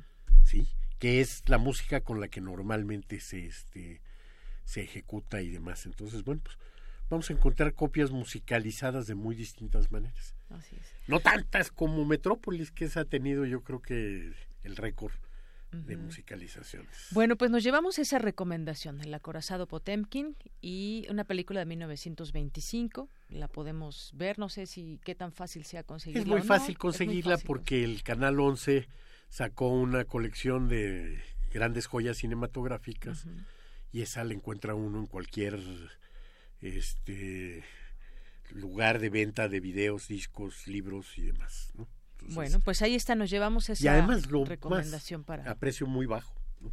Muy bien. Más bajo que, eh, que entrar al cine va uno y la compra legal, ¿no? Nada, nada de Sí, bueno, pues nada. ahí está. Muchas gracias, muchas gracias, maestro Carlos Narro.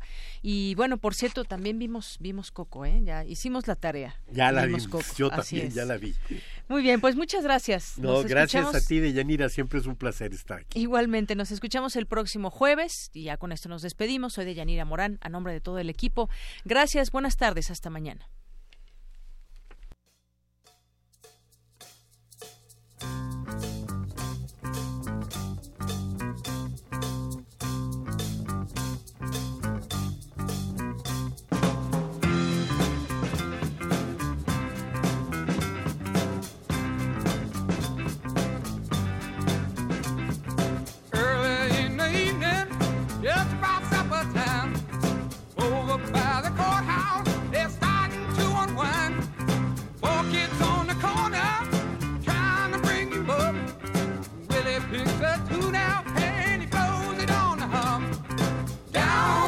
On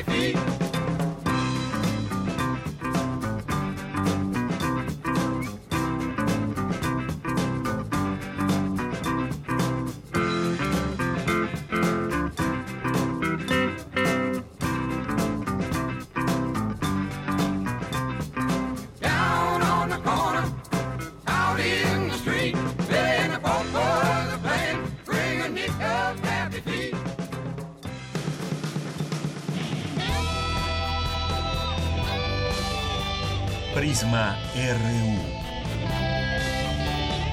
Relatamos al mundo.